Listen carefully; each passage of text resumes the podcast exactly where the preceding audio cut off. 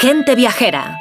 Carlas Lamelo. ¿Qué tal? Muy buenos días, bienvenidos a Gente Viajera. Hoy les mando la postal sonora desde una fiesta. A mí me dice que sí, pero a mí me dice que no.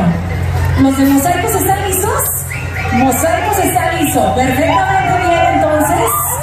Señoras y señores, recibamos para continuar la fiesta de este grito al ballet folclórico Estamos en Tepic, una ciudad mexicana, capital del estado de Nayarit. En cinco días celebrarán aquí el Día de la Independencia Mexicana, conmemorando el Grito de Dolores, lo que la tradición y también la mayoría de historiadores considera que fue el inicio de la guerra que acabó con el dominio español. Fue en realidad una guerra civil. Según la tradición, un sacerdote, Miguel Hidalgo y Costilla, en compañía de Ignacio Allende y de Juan Aldama, hizo un llamamiento a sus feligreses para que se levantaran en armas contra la Nueva España en la madrugada del 16 de septiembre de 1810.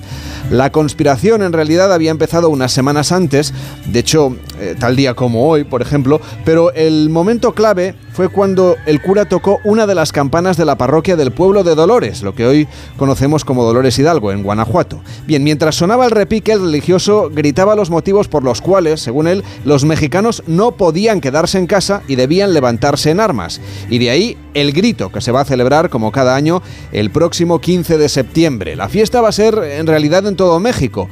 Hay anunciados actos no solo aquí, en Nayarit, también en Nuevo León, en Querétaro, en Acapulco, en Playa del Carmen y fuera de las fronteras mexicanas. En Chicago, en la costa suroeste del lago Michigan, en Estados Unidos, también se van a congregar los expatriados mexicanos para celebrar su versión de El Grito. Aquí en Tepic lo que va a haber es, es, mucha música y mucha arenga política. De hecho, el año pasado, por primera vez en la historia, el gobernador dio el grito a pie de calle y no desde el balcón principal de la Casa de Gobierno. Desde México, escuchando cómo suena la celebración de sus fiestas patrias, les mando hoy la postal sonora de gente viajera.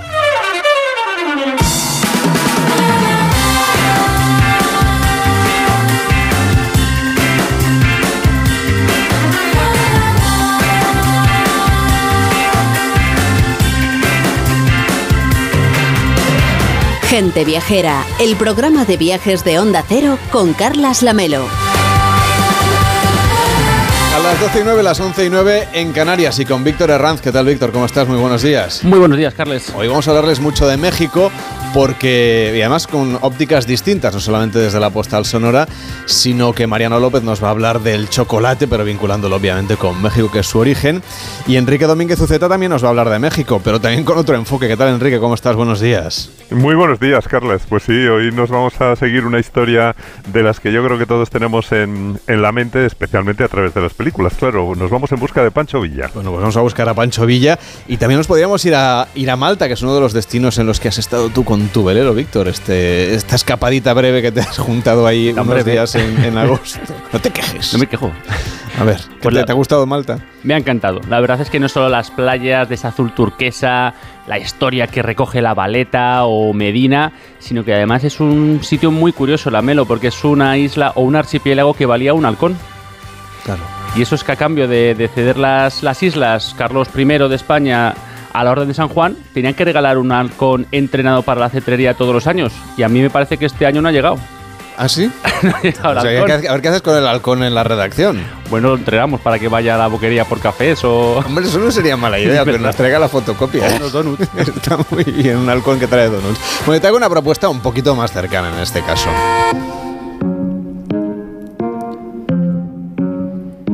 Porque esta semana, o la próxima semana, vamos, a partir de mañana, Onda Cero va a presentar su programación desde Andalucía. El programa de Carlos Alsina se va a hacer desde el Palacio de Carlos V, en la Alhambra. Y la Alhambra coge, de hecho, desde el pasado 2 de septiembre hasta el próximo día 23, la tercera edición de Septiembre en el Generalife, un festival que está generando un impacto económico y social muy positivo en la ciudad y que atrae cada año a visitantes de más de 300 países.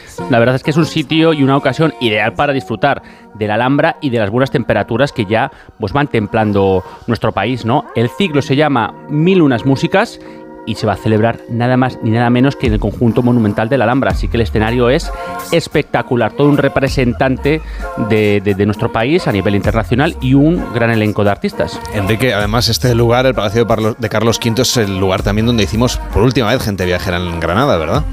Pues sí, efectivamente, desde, desde uno, bueno, realmente lo hicimos eh, debajo de las columnas de ese patio circular que es absolutamente único y extraordinario, un patio renacentista verdaderamente hermoso, un trocito de, de Italia en España. Pues déjame que salude a Rodrigo Ruiz Jiménez Carrera. ¿Qué tal? Buenos días. Hola, ¿qué hay? Buenos días. Es el nuevo director general de la Alhambra. Enhorabuena por su nombramiento en primer lugar. Muchísimas gracias. Bueno, además va a estar el equipo de más de uno el próximo día 12 haciendo el programa en directo desde allí, en este arranque de emisiones que hacemos en Andalucía, todos los programas de Onda Cero.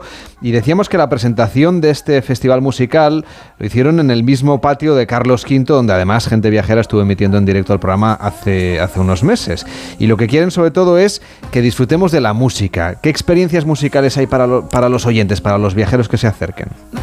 Pues mira, eh, ya, ya el, festival ya empezó. Eh, el 14 Andrés Calamaro, que qué vamos a decir de él, el 15 de septiembre el 091 de Granada, que estamos absolutamente encantados de, bueno, de que este grupo que es mítico en nuestra ciudad esté tocando ni más ni menos que en el Generalife. Y Pablo López el 16 para la gente así más joven. Eh, y bueno pues para más los que somos más mayorcitos no pues ya tenemos el 22 Sweat que yo creo que es una oportunidad única de tener uno de los grupos eh, pues bueno icónicos de, los 90 y los 2000 y, y, clausuramos pues ni más ni menos que con pues el gran señor de la canción española que es Rafael. Que por cierto todos los conciertos tendrán lugar a las nueve y media de la noche, pero ¿dónde podrán adquirir las entradas los visitantes? Eh, pues bueno, las, entradas se pueden adquirir en, el, en la página web de, las mil y una músicas, ¿no? también tenemos las taquillas abiertas en el, en el, en el uh, Generalife, pues hasta momentos antes del, del, espectáculo, pero creo que hay que darse mucha prisa porque creo que andan ya las entradas prácticamente agotadas. sí, sí. Eh, cuéntanos, por ejemplo, este tipo de, de actividades culturales están orientadas obviamente a todo el mundo, pero no sé si tienen más éxito entre la gente de Granada, la gente de Andalucía, los españoles o los viajeros internacionales? Tenemos un poquito de todo, ¿no? Eh, eh, evidentemente nosotros estamos encantados de, compartir el, Generalife y la Alhambra con, con, todo el mundo, para eso somos patrimonio mundial. Eh, y, realmente recibimos turismo pues hasta de, Corea, ¿no? que viene a ver estos conciertos. Eh, yo creo que las estadísticas nos, señalan que es más gente de Granada la que viene, lo cual también es maravilloso. Eh, la gente tiene que subir a, la Alhambra y, bueno, pues tenemos también un, sector importante de turismo español. pero bueno, yo creo que es, importante la idea de, de, poder compartir la Alhambra y el Generalife con, con todo el mundo eh, en este tipo de espectáculos, incluso ya en el mes de septiembre. ¿no? Tradicionalmente esto ha sido un, digamos, la Alhambra ha sido ah, pues el, gran eje del Festival de Música y Danza de Granada. Eh, también ha tenido eh, en verano pues los espectáculos del Orque Granada y yo creo que esto pues abre a un público totalmente distinto, a un, que, además está muy bien segmentado con diferentes demográficos, eh, pero bueno, pues un público que, puede disfrutar nuestro maravilloso teatro del Generalife con, con, más variedad de espectáculos. En ese sentido estamos absolutamente encantados. Ya que tenemos aquí, ¿qué retos se ha planteado usted así en el medio plazo como nuevo director de la Alhambra y el Generalife? pues, eh, pues bueno, sobre todo eh, eh, profundizar en lo que es la conservación de este, de este patrimonio mundial que es una maravilla, que es delicado, que son edificios medievales, son edificios renacentistas eh, eso es lo más importante, pero también queremos mm, empezar a trabajar en experiencias, eh, yo, digo experiencias mágicas, la gente más joven del patronato le llama las experiencias wow, y es esa idea de que la gente pueda disfrutar de, nuestro patrimonio eh, pues de una manera distinta y de una manera mucho más eh, íntima, por así decirlo. ¿no? Así que estamos con ese reto, el reto de, conservar la Alhambra y, hacerla todavía más universal si cabe. Rodrigo Ruiz Jiménez Carrera, nuevo director general de ese patronato de la Alhambra y Generalife. Gracias por acompañarnos. Buenos días. Muchas gracias a vosotros y venid, venid a vernos.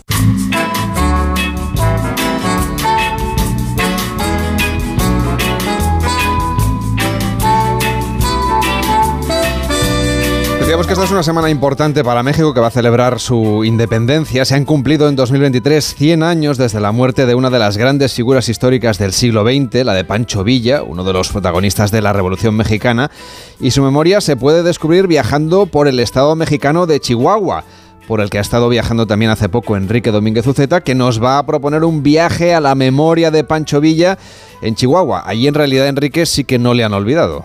Bueno, no le han olvidado, Carlas. Efectivamente, al contrario, están bastante orgullosos de él, a pesar de que sigue siendo una figura controvertida. Por un lado, eh, era muy empático con los más necesitados de ese norte desértico y terrible de México, donde la pobreza era extrema. Y por otro lado, pues era un personaje brillante desde el punto de vista militar, pero cruel en el ejercicio del poder y extraordinariamente mujeriego, al que se le atribuyen más de 70 esposas y cientos de hijos. Bueno, un verdadero personaje que tuvo su cuartel general y su territorio mm, más propicio en el noroeste de México, en tierras que hoy son del estado de Chihuahua, que por otra parte mm, tenía una gran riqueza minera y donde los propietarios de las minas se hicieron extraordinariamente ricos. Oye, que además algo de mito habrá, ¿no? Entre lo de las mujeres y los y los hijos no, no está testimoniado. Bueno, parece, parece, ser que no, que efectivamente dejó el Estado sembrado. Lo que pasa es que no todas las esposas eran iguales. Parece ser que tenía la costumbre de, de, celebrar ese, ese matrimonio, pero bueno, realmente él tuvo como cuatro esposas principales y finalmente una fue reconocida como, eh, bueno, pues como la principal de todas. Esto es un poco una fruslería. Lo importante es lo que cuentas, por ejemplo, en el artículo que acabas de publicar en la revista Descubrir el Arte, que has titulado Chihuahua, Palacios y Revolución.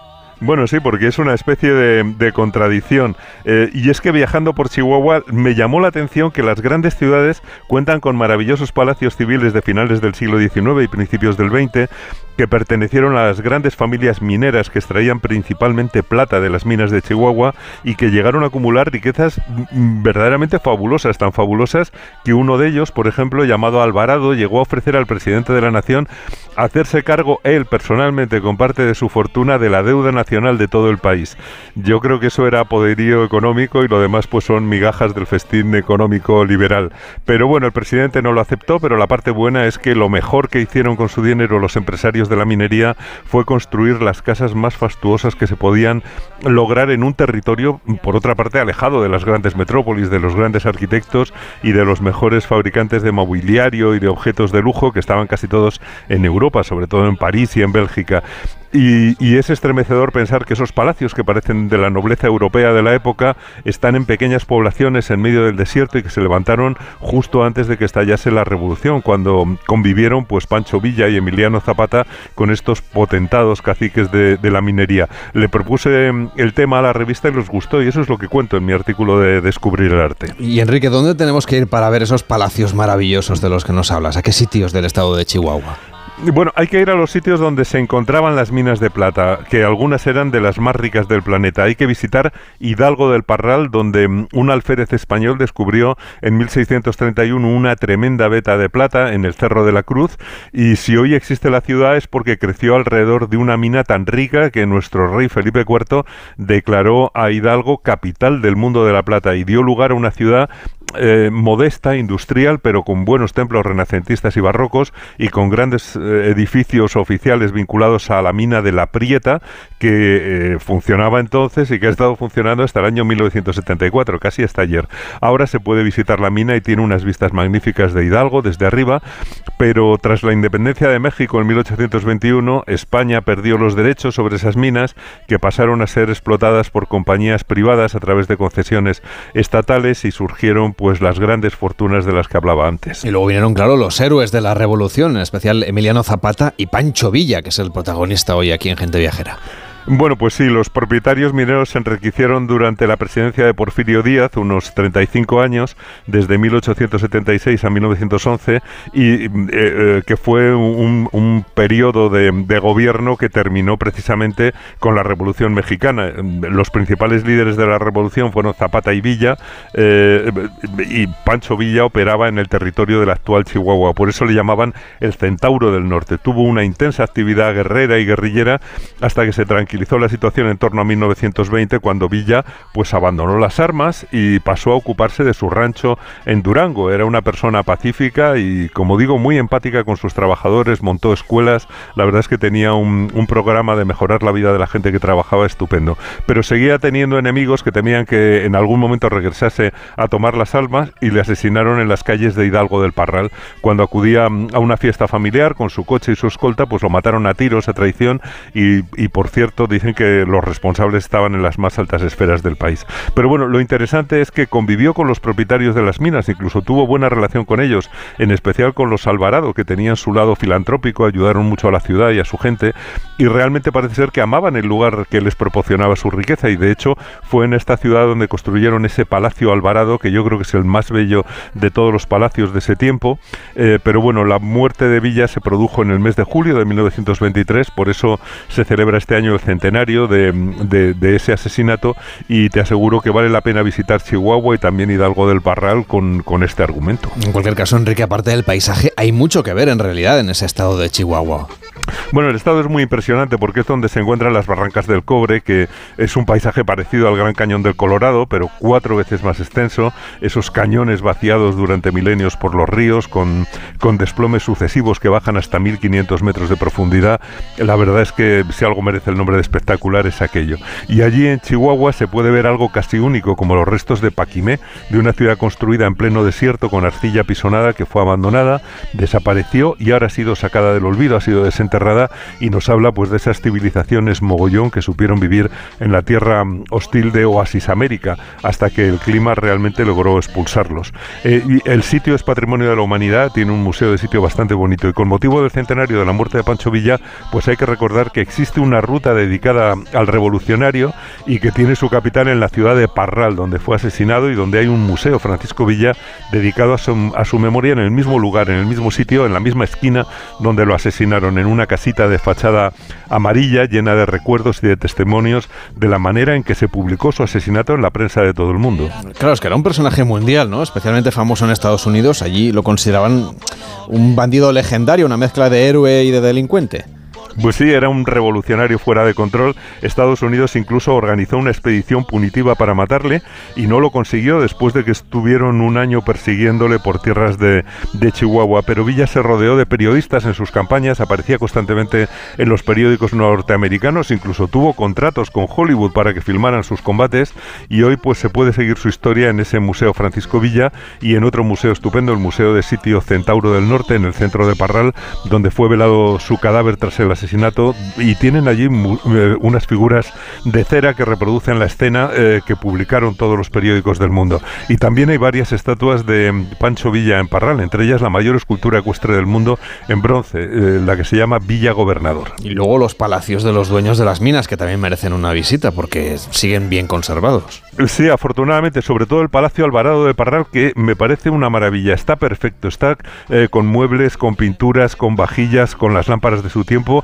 está como para entrar a vivir de nuevo en él. Lo levantó el dueño de la mina de plata La Palmilla, que como decía era una de las más ricas del mundo, y es un palacio afrancesado de estilo Bossard eh, que podía estar en París o en Francia, hecho por un arquitecto que conocía Europa y sus edificios. Por cierto, un arquitecto de orígenes alicantinos afincado en Cuba. Y en esa época la verdad es que se encargaban las chimeneas, las barandillas, todas las tallas, las esculturas, los muebles se encargaban en Europa en las exposiciones universales y luego eran llevadas en barco y en carretas hasta ese remoto confín del desierto mexicano y, y allí pues los palacetes crecían pues casi como flores exóticas rodeadas por un mundo de miseria y de pobreza. El palacio la verdad es que es una maravilla, no es el único, la pequeña oligarquía local que estaba emparentada entre sí levantó también la casa Grinsen, la casa Stalford y otros edificios como el antiguo Teatro Hidalgo y el Hotel Hidalgo, que la verdad es que son edificios parisinos de hace un siglo. Y, bueno, la verdad es que he hablado de Parral, pero también hay memoria de Villa y bonitos palacetas en la capital del estado, en Chihuahua, donde Villa fue gobernador.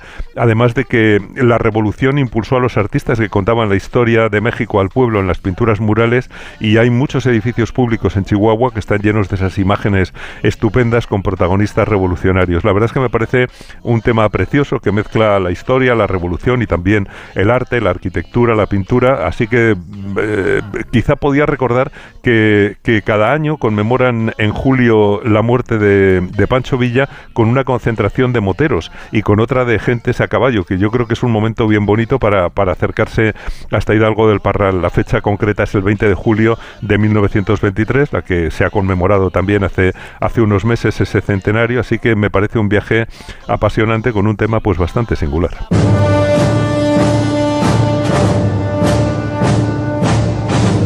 Ahora te propongo, Enrique, que hagamos un viaje a Cartagena. ¿Qué te parece?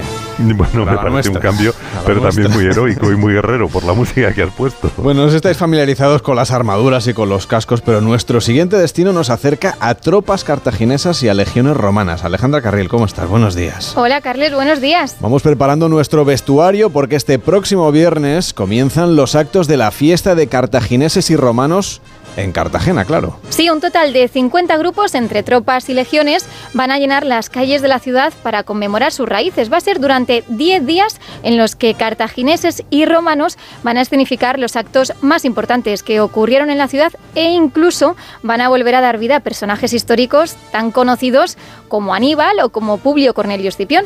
Y es que el vestuario es de lo más importante, Carles, porque la ciudad se convierte prácticamente en un campamento donde la ambientación y la puesta en escena hará que los curiosos y visitantes que estén por allí se trasladen a otra época. Desde el próximo viernes 15 de septiembre hasta el domingo 24, la ciudad de Cartagena se prepara para llevarnos hasta sus orígenes. José Antonio Meca, presidente de la Federación de Tropas y Legiones de las Fiestas de Cartagineses y Romanos. ¿Cómo está? Buenos días.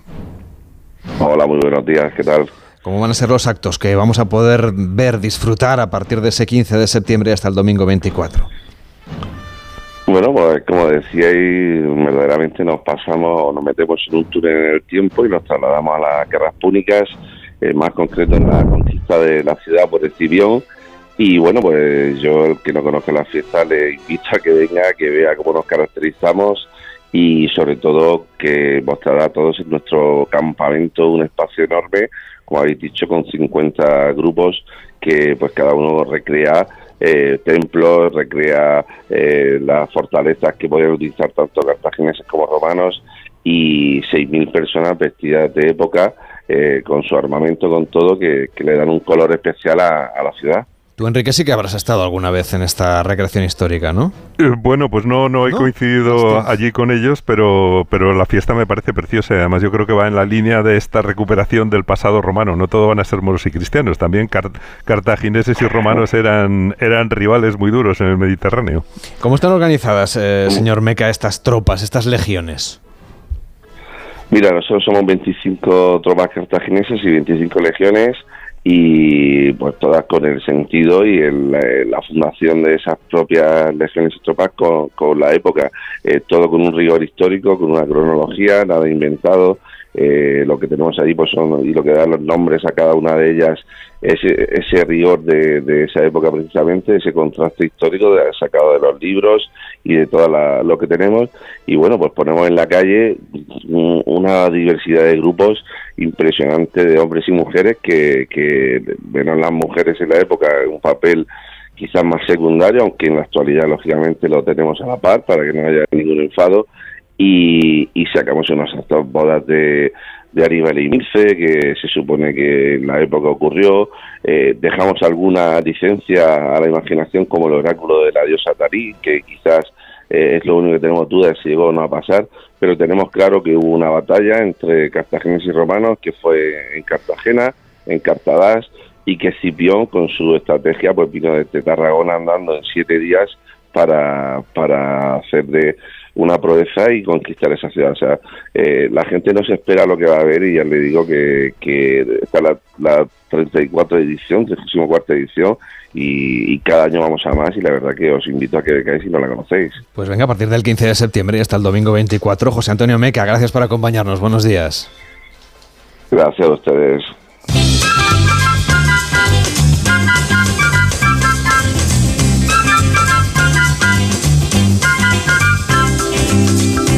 Y hay muchos destinos que quieren posicionarse en el sector del cicloturismo, pero claro, Víctor, les falta infraestructura. Desde luego, y los destinos además ven que hay muchos viajeros que eligen dónde pasar un fin de semana viendo si tienen rutas y servicios para ir con su bicicleta. Los hoteles se están adaptando, en muchos casos instalando pequeños talleres y aparcamientos para las bicis, y los ayuntamientos pues también tienen que adaptar los servicios de los municipios a las necesidades de los ciclistas. Los contenedores marítimos, por ejemplo, pueden reutilizarse para instalar en cualquier pueblo, por ejemplo, un punto de apoyo para realizar esta actividad. Alberto Gómez Chacón, director general de Turicleta, ¿cómo está? Buenos días. Muy buenas, Carlas. Muy bien. ¿Cómo son estos contenedores que ustedes eh, están tratando de recuperar y reutilizar para dar servicio a los ciclistas? Pues bueno, como bien comentabais, ¿no? Al final eh, nosotros lo que hacemos es reutilizar estos contenedores marítimos eh, que ya están obviamente en desuso y descartados para su uso principal como espacios de, aparcamiento y de, carga autónoma de, unas bicis eléctricas que al fin y al cabo lo que nos sirven son como punto de partida para estas rutas turísticas en el ámbito natural que, ofrecemos. Alberto, ¿y para este servicio de, bicis eléctricas es fácil reservar con el servicio automatizado? la verdad que sí, es bastante sencillo. Bueno, creo que hoy en día ya todo el mundo estamos muy acostumbrados a utilizar las aplicaciones móviles como eh, instrumento de, gestión o de interacción con, todo lo que nos pueden ofrecer. Eh, y en este caso es como, os digo, simplemente descargando una aplicación móvil, eh, la web de turicleta.com o en cualquiera de los, de los dos stores donde están disponibles, en Apple y en Android.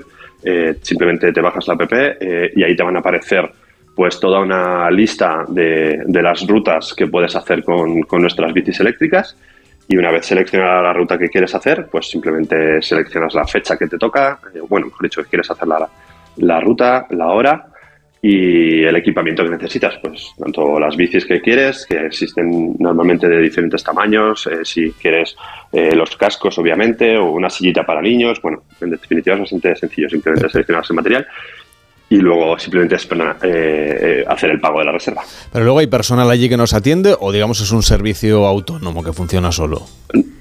No, no, es totalmente un servicio desatendido, autónomo, como bien dices. Eh, en la propia app te aparecen todas las instrucciones, un código de acceso para abrir ese contenedor y un par de, botones. como cuando recogemos un paquete que, que nos mandan por internet, ¿no? Exacto, vendría a ser algo similar, eso es. ¿Y qué tipo, o sea, de las rutas que ustedes tienen ahora mismo, cuál es la que tiene más salida, la que tiene más éxito?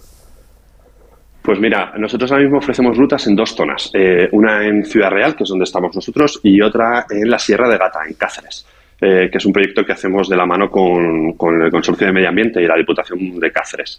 Eh, y reconozco que esta de, la Sierra de Gata es la que mejor está funcionando. Hay una serie de rutas por, por el pantano y bueno, por todo, por toda la sierra. Y la verdad que este verano lleva allí desde julio, está teniendo bastante éxito. Enrique, parece muy cómodo, ¿no? Esta, esta idea de llegar al lugar, coger la bicicleta y luego volverla a dejar.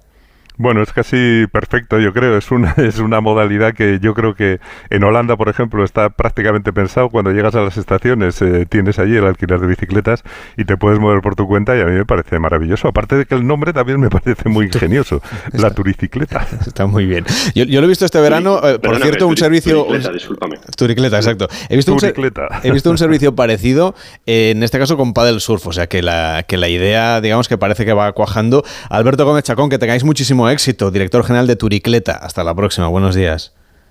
Muchísimas gracias, buenos días. Bueno, Enrique, seguiremos viajando la próxima semana, estrenando ya ese calendario de viajes de gente viajera. El próximo sábado y el próximo domingo estaremos en Andalucía. El domingo en directo desde Huelva, desde la Casa de Corona. Así que tendremos un, un muy buen sitio y un referente histórico para comentar juntos.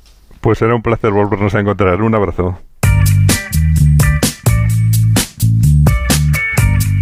Y para los que aún tienen vacaciones, traemos novedades muy interesantes de viajes el corte inglés. ¿Buscas un refugio de privacidad y exclusividad en el mar? MSC Cruceros y Viajes el corte inglés te traen el MSC Yacht Club, un espacio reservado dentro del crucero para que vivas una experiencia superlativa. Disfruta de un servicio personalizado donde vivir al máximo el confort y el lujo.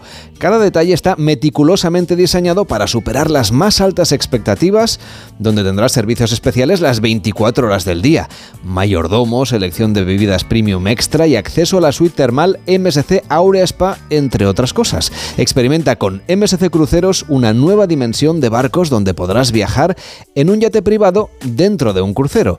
Déjate asesorar por los expertos de viajes El Corte Inglés y descubre destinos tan mágicos como el Mediterráneo, el norte de Europa, Emiratos o el Mar Rojo. Reserva ahora con MSC Cruceros y Viajes El Corte Inglés y consigue hasta 400 euros de crédito a bordo Consulta condiciones. En Onda Cero, gente viajera. Carlas Lamelo. Caminante. Son tus huellas el camino y nada más. Caminante. No hay camino. Se hace camino al andar. Al andar se hace el camino. Y al volver la vista atrás, se ve la senda que nunca se ha de volver a pisar. Caminos Naturales de España. Elige tu camino. Ministerio de Agricultura, Pesca y Alimentación. Gobierno de España. ¿Y cómo lo detectáis antes de que entren? Pues con la tecnología Presence. Por ejemplo, detectamos si intentan sabotear la alarma con inhibidores. Y los sensores de las puertas y ventanas que nos avisan antes de que alguien entre. Y mira, Ana, estas cámaras tienen análisis de imágenes. Y así vemos si es un peligro real.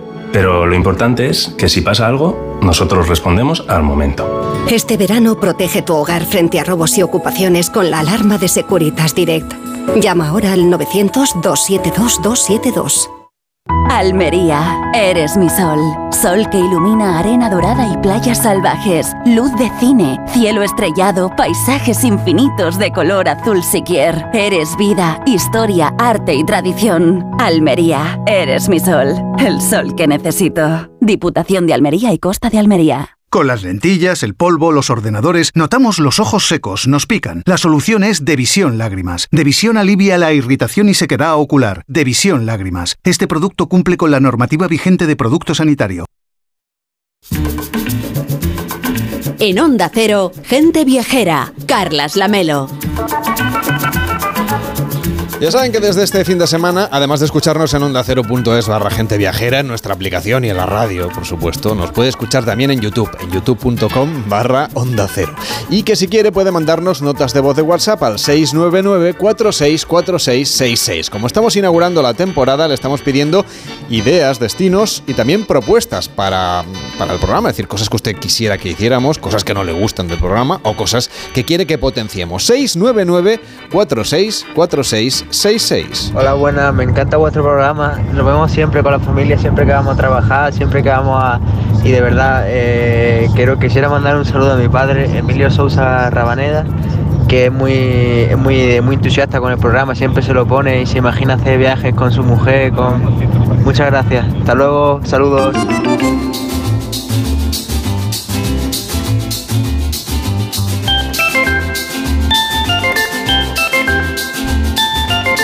Eso es lo que nos gusta también, que nos escuchen en familia, sobre todo. Hombre, sabemos que en fin de semana la gente se está moviendo en coche y que seguramente es la manera más fácil y más cómoda de escucharnos. También un saludo a quienes a esta hora están haciendo la comida porque viene la familia a comer. Quienes, todo lo contrario, se están preparando para ir a comer a casa de la familia, que será bastante más cómodo, ¿verdad? Mejor ir a mesa puesta, Víctor. Mira, y eso es una de las cosas que echo de menos, ¿eh? de, de acercarme a casa de mis madres a que me prepare una paellita o algo. Bueno, ya te daremos algo. Esta temporada te dejaremos comer algo. Algo, algo te daremos. Ahí está. 699464666, el WhatsApp de Gente Viajera. Hola, buenos días.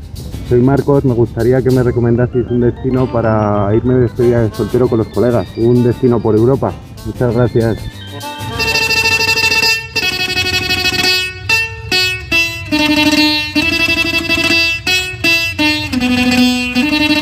En Onda Cero, gente viajera. Carlas Lamelo.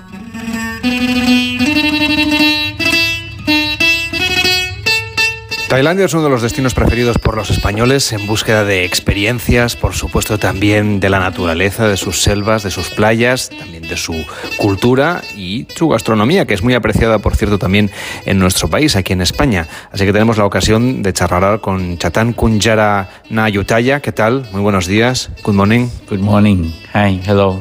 Welcome to Spain. Thank you so much. Happy to be here. ¿Qué es lo que está presentando Tailandia para los viajeros españoles? Well, we want to present Queremos presentar el poder influyente de. Tailandia. Film, Cine, comida, food, festival, festival, lucha y moda. Todas las cosas que hacen que la experiencia de viajar a Tailandia sea mucho mejor. Probablemente alguna de estas cinco Fs sean conocidas por muchos viajeros, por supuesto la gastronomía, como decía, la comida, pero eh, hay otras a lo mejor menos, menos conocidas. ¿Cuál cree usted que son las que van a atraer a más viajeros? Of course, it's the food. Por supuesto, la gastronomía. La comida tailandesa es mundialmente conocida. Hay muchos sabores involucrados y usamos ingredientes frescos. Es una cosa maravillosa que tenemos durante el festival, con bailes, actuaciones culturales, con la atmósfera en la que parece que estás en Tailandia. Este es nuestro tema principal, promover la comida tailandesa. Main theme, also to pro- promote Thai food. Hablando de la gastronomía, seguramente habrá viajeros que pensarán o tendrán la idea de que es una gastronomía picante. ¿Qué les diría usted? Well, it can be, it can be, but not all Thai food is Puede ser, spicy, pero no toda la comida tailandesa Ah, es it's- picante. Es una mix mezcla de varios of sabores, parecida a la comida española. Es tu elección qué tipo de comida quieres tener. Si quieres tener comida picante, lo puedes hacer. Pero si quieres otros tipos de sabores, tenemos todos. La comida tailandesa es muy completa. Have it all. No, Thai food is very complete. Yeah. Señor Chatán, si queremos viajar a Tailandia desde España, ¿es cada vez más fácil? ¿Va a haber nuevas conexiones? I'm sure, I'm sure. Spain Estoy seguro. to Thailand Los viajes desde España a Tailandia se van incrementando, sobre todo durante la mitad del año. Estamos hablando ahora con las aerolíneas y están interesados en volar eh, más a Tailandia. Estoy seguro de que habrá vuelos directos sin escala para volar desde Barcelona y Madrid a Tailandia. From maybe from Barcelona, maybe from Madrid, from somewhere to Thailand. Seguramente sabe que había vuelos directos desde Madrid y que se echan de menos entre la comunidad viajera. Well, during the pandemic, that has Durante la happened pandemia to esto ha pasado en todos world. los lugares del mundo. Dado que la demanda está creciendo, estoy seguro de que España será uno de los principales destinos en el sur de Europa que tendrá vuelos directos a Tailandia. Vamos a hablar ahora también, por ejemplo, del lujo asiático y en concreto del lujo tailandés, que es uno de los elementos diferenciales. Well, luxury in Thailand is a special El lujo en Tailandia es nuestro segmento especial porque cuando mencionas lujo en Tailandia estás centrándote en una experiencia que no puedes tener en ningún otro sitio. Habrá algunas experiencias en las que parezca que estás en otro mundo. Tailandia es famosa por nuestro servicio siempre con una sonrisa. Si vas a Tailandia vas a tener una gran experiencia con tu familia. Our service with a smile always. So uh, I think if you go to Thailand, you can have a very good experience with your family. Una de las Fs que vienen a promocionar a España tiene que ver con las películas. Es verdad que algunas, sobre todo americanas, al principio daban a conocer los destinos de Tailandia, pero ahora, afortunadamente, podemos consumir cine tailandés también en Europa. Mm, Está creciendo la producción cinematográfica tailandesa, puede ser una manera de conocer su cultura. Absolutely. Two things. Absolutamente. Movies, dos cosas. Thailand films Las películas, Spain, especialmente las películas tailandesas en España, reúnen dos cosas importantes. Una es nuestro modo de vida. Entiendes más sobre los tailandeses cuando ves películas tailandesas. La segunda cosa es sobre la localización. Tenemos lugares preciosos. Las películas que se graban en Tailandia siempre se centran en buenas localizaciones. Playas, islas, montañas. ¿Qué destacaría usted, por ejemplo, de la forma de vida tailandesa que podríamos ver a través de las películas y también experimentarlo como viajeros? Sure. I think if you watch Thailand movies, you Creo que si ves películas tailandesas puedes aprender sobre nuestra forma de vivir, las conexiones familiares. Tenemos estructuras familiares muy fuertes, también nuestra vida diaria, cómo funcionamos cada día, trabajamos, qué comemos cuando visitamos o cuando viajamos dentro del país. Es una buena composición de la vida en Tailandia. and it's a, a, a good uh, composition of life in Thailand. Cuando hablamos de un viaje a Tailandia también puede ser un viaje de aventura para hacer turismo activo. Eh, ¿Qué actividades nos recomendaría? Well, I think if you go to Thailand, you have to do two things at least. Si vas a Tailandia, al menos tienes que hacer dos cosas. La primera es probar la comida callejera. Somos famosos en el mundo por nuestra comida callejera. Puedes encontrarla las 24 horas del día, en cualquier lado. También recomiendo ir a un estadio de boxeo a ver Muay Thai. El Muay Thai es mundialmente conocido, pero no hay nada como la atmósfera de ver un partido en directo en Tailandia. Of watching a live uh, match in Thailand. Chatan Kunjarana Yutayaga, muchísimas gracias por estar con nosotros y hasta la próxima. Goodbye. Thank you. Goodbye. Thank you so much. Gente Viajera, el programa de viajes de Onda Cero con Carlas Lamelo. Ya está en marcha la cuarta edición de los reconocimientos Go ODS, una iniciativa del Pacto Mundial de Naciones Unidas y la Fundación Rafael del Pino para reconocer la innovación orientada a los objetivos de desarrollo sostenible. Si tienes un proyecto innovador que impulse estos objetivos, no dejes de inscribirte en reconocimientosgoods.com antes del 17 de octubre y consigue tu reconocimiento Go ODS con la colaboración de A3 Media. Hoy ha venido don Carlos a cobrar el alquiler. Me ha dicho que le pagamos lo que le debemos o tendrá que echarnos de la casa. Pues no te preocupes que ya lo voy a arreglar. Megan Montaner. Tu madre necesita dinero y yo un heredero en condiciones para mis tierras. Juanjo Puig Corbet. ¿Quién es esta mujer? ¿No lo ves? Es tu nueva esposa. ¿De qué está hablando? Unax Ugalde. Me llamo María. Entre Tierras. Ya disponible solo en A3 Player. Y cada domingo un nuevo capítulo. La ciudad está llena de gente, señales y situaciones peligrosas. Un atropello o una colisión dependen de una décima de segundo. Conduciendo no hay tiempo para el móvil, ni en ciudad ni en carretera. Mételo en la guantera y evita tentaciones. Ponle freno. 15 años salvando vidas. Ponle freno y Fundación AXA, unidos por la seguridad vial. En Onda Cero, gente viajera. Carlas Lamelo.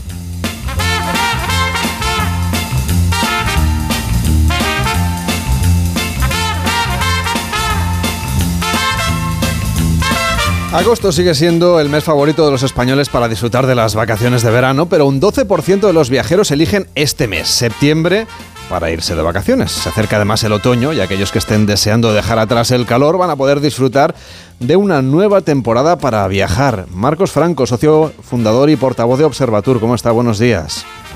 Muy buenos días. ¿Qué ventajas tiene viajar en septiembre en lugar de hacerlo los meses anteriores?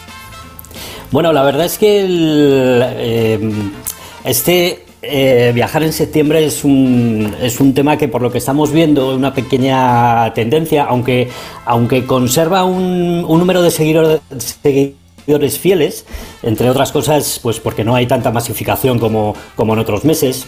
Incluso a lo mejor los precios pueden ser un poco más, más baratos, pero sí es cierto que lo que estamos viendo, tendremos que analizar si se, si se sigue comportando de la misma manera en los próximos años, es que septiembre está cayendo un poco respecto al mes de junio. Y la gente mm, ha preferido este año más el mes de junio que el mes de, de septiembre, ¿no? Están, parece que cam- cambiando un poco lo- los hábitos en ese sentido, aunque como bien decías, mayoritariamente los españoles viajamos en agosto y en julio. ¿Ustedes saben, todo en agosto. saben por qué? ¿Por qué junio va ganándole la partida de momento este año? Pues la verdad es que no, no, no lo tengo muy claro, sinceramente. Yo creo que lo que sí veíamos en el, en el estudio de Observatur era, eh, bueno, pues que los españoles nos mostraban esa, esa ilusión por, eh, por viajar que tenían durante los últimos años, sobre todo, bueno, pues a raíz de, de la pandemia, ¿no? Prácticamente un 84% de, de, los españoles nos decía que iba a salir de, vacaciones. Eh, yo no sé si a lo mejor estas ganas de viajar y esta ilusión también están un poco motivadas por lo que hemos vivido durante los años de la pandemia y también se está reflejando un poco en el comportamiento del, viajero y del turista, ¿no? Y que quizá prefiera salir antes y disfrutar cuanto antes y vivir el momento en vez de a lo mejor esperar eh, para un mes más tardío eh, disfrutar de las vacaciones. Podría ser un motivo, pero la verdad es que todavía es pronto para, para, atender un, para tener un poco la respuesta clara de, este, de este, lo que parece este cambio de hábito. ¿no? Es decir, que no saben si es una tendencia o es una cosa puntual de ahora. No, todavía no, todavía no. Eh, pero bueno, habrá que estar, eh, habrá que estar atentos. Claro que Luego sí. también es cierto que, que, que, que no todos los, eh, los españoles, todos los segmentos de edad se comportan de la misma manera, ¿no? Por ejemplo, el segmento a partir de 65 años, el mes de agosto no es su mes favorito y prefieren meses como junio, como septiembre, eh, antes que el mes de agosto, ¿no? Entonces, bueno, es eh, sí. De hecho, hay muchos destinos que lo que están tratando es un poco de romper la estacionalidad, de ofrecerse como destinos todo el año o prácticamente todo el año. Y otoño suele ser un periodo también muy trabajado. Eh, ¿qué, qué- qué tipo de, de destinos lo tienen o están mejor posicionados para estos meses que están por venir, antes de las vacaciones de Navidad, que ya sabemos que tienen unas particularidades muy, en fin, muy determinadas? Sí. Sí, sí, sí. Pues eh, alargando un poco la, la- la temporada estival, lo que vemos es que, eh, bueno, mayoritariamente los, eh, los destinos que prefieren los españoles son destinos nacionales. Prácticamente dos de cada tres viajan por España y luego aproximadamente un tercio viaja al extranjero. Estos son datos que son muy interesantes también porque mm, prácticamente están cumpliendo el mismo patrón que teníamos antes de la pandemia, en 2019. Prácticamente casi todas las variables que analizamos eh, están a niveles de 2019 y también el, el comportamiento en cuanto viaje en España, viaje Vamos a ver si recuperamos la conexión con Marcos Franco, socio fundador y portavoz de Observatur, que acaba de publicar un informe en el que nos habla de los hábitos y tendencias de los viajeros en esta época del año en la que estamos, justamente en el final del verano, del verano que además ha sido de récord. Enseguida tendremos también datos para poder analizar. Por supuesto, un verano, como decíamos, muy positivo para el sector del turismo, tanto de viajeros emisores que han venido de otros países y han decidido eh, pasar sus vacaciones aquí en España, como los, los propios españoles que hemos aprovechado aprovechado también para irnos a los diferentes destinos en los que podíamos conocer estos lugares. Nos decía Marcos Franco que, que además una tendencia en auge es que el mes de junio también ha sido muy positivo. Todavía es temprano para saber si, como nos contaba, es una tendencia o se trata de una cuestión puntual, fruto de que nos estamos gastando, Víctor, los últimos ahorros, parece ser, de lo que ahorramos durante la pandemia. Que claro, como no pudimos viajar, pues ahí hay un capital ahorrado por mm. parte de las familias que en muchos casos se está utilizando para hacer esos viajes soñados que no se pudieron hacer en aquel momento. Desde luego, aunque podemos hacer viajes también de más baratos o digamos con un presupuesto más ajustado, simplemente es yo creo que organizarnos un poco, ¿no? Cuando vienen las vacas flajas, pues viajar por, por los polos, por España, por sitios que se puedan hacer con mucho menos presupuesto. Señor Franco, lo que nos dice este informe es que el turismo de sol y playa sigue a muy buen rendimiento también en estos meses de septiembre y octubre. Sí, la verdad es que se ha cortado, no sé dónde, dónde me había quedado, pero efectivamente eh, lo que vemos es que, bueno, pues Sol y Playa es, eh, el, destino, digamos, o, la motivación de viaje preferida por, por los españoles, eh, también en esta, en esta parte final de, la, del verano, digamos, ¿no? Y lo que pueda venir de otoño. Luego también, aparte de la costa, lo que hemos visto también en verano y, en estos meses que nos quedan son eh, bueno pues los destinos eh, europeos no solamente de costa sino también destinos eh, destinos europeos culturales incluso los cruceros, que también hemos visto que han, que han crecido de manera importante con respecto a años anteriores. Eso sí que lo estamos observando, que tanto los viajeros como las navieras, cada una cosa lleva a la otra, em, están potenciando muchísimo la temporada de cruceros en el Mediterráneo, alargándola más allá de lo que era anteriormente, antes de viajar eh, incluso al Caribe, y hay algunas propuestas que están todo el año en realidad recorriendo el Mediterráneo, cuando hace unos años, pues a partir de cierto momento del calendario, los barcos migraban, reposicionaban en el Caribe, en Miami o donde fuera, y a partir de ahí no había prácticamente cruceros en el Mediterráneo. Sí, yo creo que obedece un poco también a lo que comentabas antes, no sé si se, cuando se me ha cortado que hablabas un poco de la estacionalidad, ¿no? Yo creo que es uno de, de los grandes retos que, que tiene la industria turística española y hay algunos segmentos que, que, están bueno pues directamente relacionados con esa posible desestacional, desestacionalización. Estamos hablando de cruceros, pero estamos hablando también, por ejemplo, segmentos como el, senior, lo que ahora se denomina como, como economía silver, eh, bueno, pues eh, segmentos que tienen un potencial muy atractivo y que ayudan a desestacionalizar, porque como te comentaba antes, por ejemplo, pues, pues a partir de 65 años prefieren otros meses y no el mes de, de agosto, ¿no? Con lo cual, bueno, pues son segmentos eh, que son muy interesantes para, para estas a esta temporada de otoño y para, como te digo, desestacionalizar. Mm, lo que parece claro, a partir del informe que acaban de publicar en Observatur, es que hay dos perfiles muy claros de viajeros en cuanto a edad, eh, que viajen ahora en septiembre o que lo hagan en octubre. Los más mayores, que seguramente están jubilados y por lo tanto disponen de más tiempo y pueden elegir, y los más jóvenes, que o bien no tienen trabajo o tienen un trabajo más precario y por lo tanto o pueden elegir, no tienen hijos y a lo mejor no tienen cargas familiares y pueden decidir cuándo se van, ¿no? Correcto, así, así es, lo vemos claramente en los, en los estudios y, otra variable que está muy relacionada también con lo que estás eh, comentando y que se comporta también igual en, estos segmentos de, edad es el, el precio, ¿no? El, el, gasto que están dispuestos a asumir por sus vacaciones de, verano. Los jóvenes son mucho más sensibles al precio, mientras que según vas eh, avanzando en edad, los distintos segmentos, pues eh, su previsión de gasto es mayor. ¿no? Afecta igual. ¿Y cómo prevén ustedes que vamos a acabar este año y no sé, los primeros meses del 24? Que ya sé que es complicado hacer pronósticos. es muy complicado. Si tuviéramos una, una bolita de cristal, podríamos. Pero, en fin, lo que podemos ver es eh, un poco el, patrón que, estamos teniendo hasta, hasta el momento y que las previsiones que vamos haciendo se van confirmando. ¿no? En ese sentido, eh, bueno, pues preveíamos un verano mm, eh, muy bueno. La verdad es que afrontábamos, no solamente desde el punto de vista de viajeros, sino nosotros también analizamos en el informe la, o, tocamos el, el pulso de, de, los profesionales, de los, agentes, de los agentes de viajes y realmente bueno, pues las expectativas eran muy buenas, ¿no? Se estaban comportando, como te digo, eh, bueno, pues mm, mm, solamente hay algún pequeño, no sé cómo, cómo definirlo, alguna pequeña incertidumbre, eh, como es el, el, tema del precio, que es una de las pocas variables que no ha alcanzado los mismos niveles de 2019, que bueno, eh, hay que estar vigilante y, y tendremos que, seguirlo de cerca. Hemos notado también a lo mejor que ha crecido un poco las estancias un poco más cortas, aunque la media sigue siendo entre 8 y, y 12 días para las vacaciones de verano. Con lo cual todo nos dice a priori que bueno pues que el año va a ser bueno como se estaba preveyendo, que probablemente alcancemos eh, a final de año pues todos los niveles de 2019 y, como os decía antes, estamos hablando de 2019 de un año récord, con lo cual yo creo que las perspectivas hasta final de año son muy buenas. No hay nada que nos pueda eh, decir, eh, en el horizonte vemos estos nubarrones claramente que no sabemos cómo se van a comportar, con lo cual yo en principio trasladaría pues eso, una una sensación de, bueno pues de tranquilidad y de optimismo con respecto a lo que queda de final de año. Lo que sí parece es que irse de vacaciones está siendo un poquito más caro. Los vuelos han subido, los alojamientos han subido, la inflación eh, pues también se ha visto reflejada en el ticket medio de los restaurantes. Es decir, que hay que rascarse un poco más el bolsillo, parece de momento.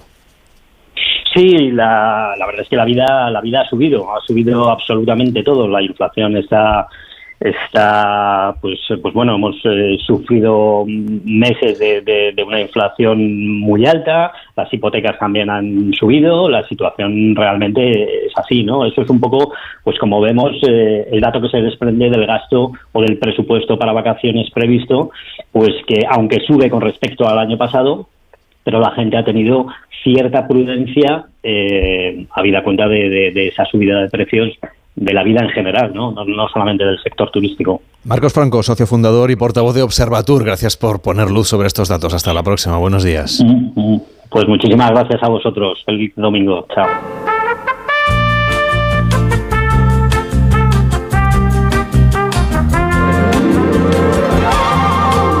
En la siguiente hora vamos a seguir atendiendo a los oyentes que nos mandan notas de voz de WhatsApp al 699-464666. 699-464666. Por ejemplo, nos pedían viajar a Egipto. Bien, pues a Egipto vamos a ir. Vamos a volver también a México con un dulce motivo, nos lo va a contar Mariano López. Tendremos ocasión hoy también de saludar a Julia Simpson, a Julia Simpson, que es la presidenta de la WTTC, el Consejo Mundial de Viajes y Turismo, que también va a estar aquí con nosotros y vamos a recorrer Cuenca con Ángel Martínez Bermejo y otros destinos, los que usted nos pida en el 699 464666. Hola, ¿qué tal? Soy Amparo, os hablo desde Castellón y quería preguntaros posibilidades para viajar mm, directamente desde Valencia a una ciudad que está en Suecia, que es Yocompín. Mi hijo está allí haciendo Erasmus y ya he viajado una vez, pero hay que hacer escala, luego un autobús. Era por si había, sabíais de alguna forma para poder ir directamente desde Valencia. Gracias, un saludo. Vamos a intentar encontrar. Y muchas gracias por vuestro programa. Muchísimas gracias, Amparo, por escucharnos y por mandarnos este mensaje. Vamos a intentar encontrar una ruta la, mejor posible para llegar a este rincón de Suecia. Después de las noticias, seguimos viajando aquí en Gente Viajera. Hasta ahora mismo.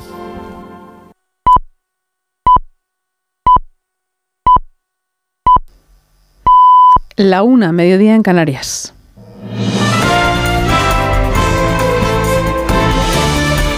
Noticias en Onda Cero. Buenas tardes. La vicepresidenta primera en funciones, Nadia Calviño, acaba de asegurar al finalizar la cumbre del G20 en la India, en Nueva Delhi, que los países han consensuado una declaración en la que abogan por una paz justa y duradera en Ucrania. En primer lugar, la declaración del G20 hace una llamada a trabajar por la paz en Ucrania, una paz justa y duradera conforme a los principios de la Carta de Derechos, Unidos, de, Derechos de las Naciones Unidas, citando expresamente que todos los países deben abstenerse de utilizar la amenaza o el uso de la fuerza en contra de la integridad territorial y la soberanía, respetando los principios del derecho internacional.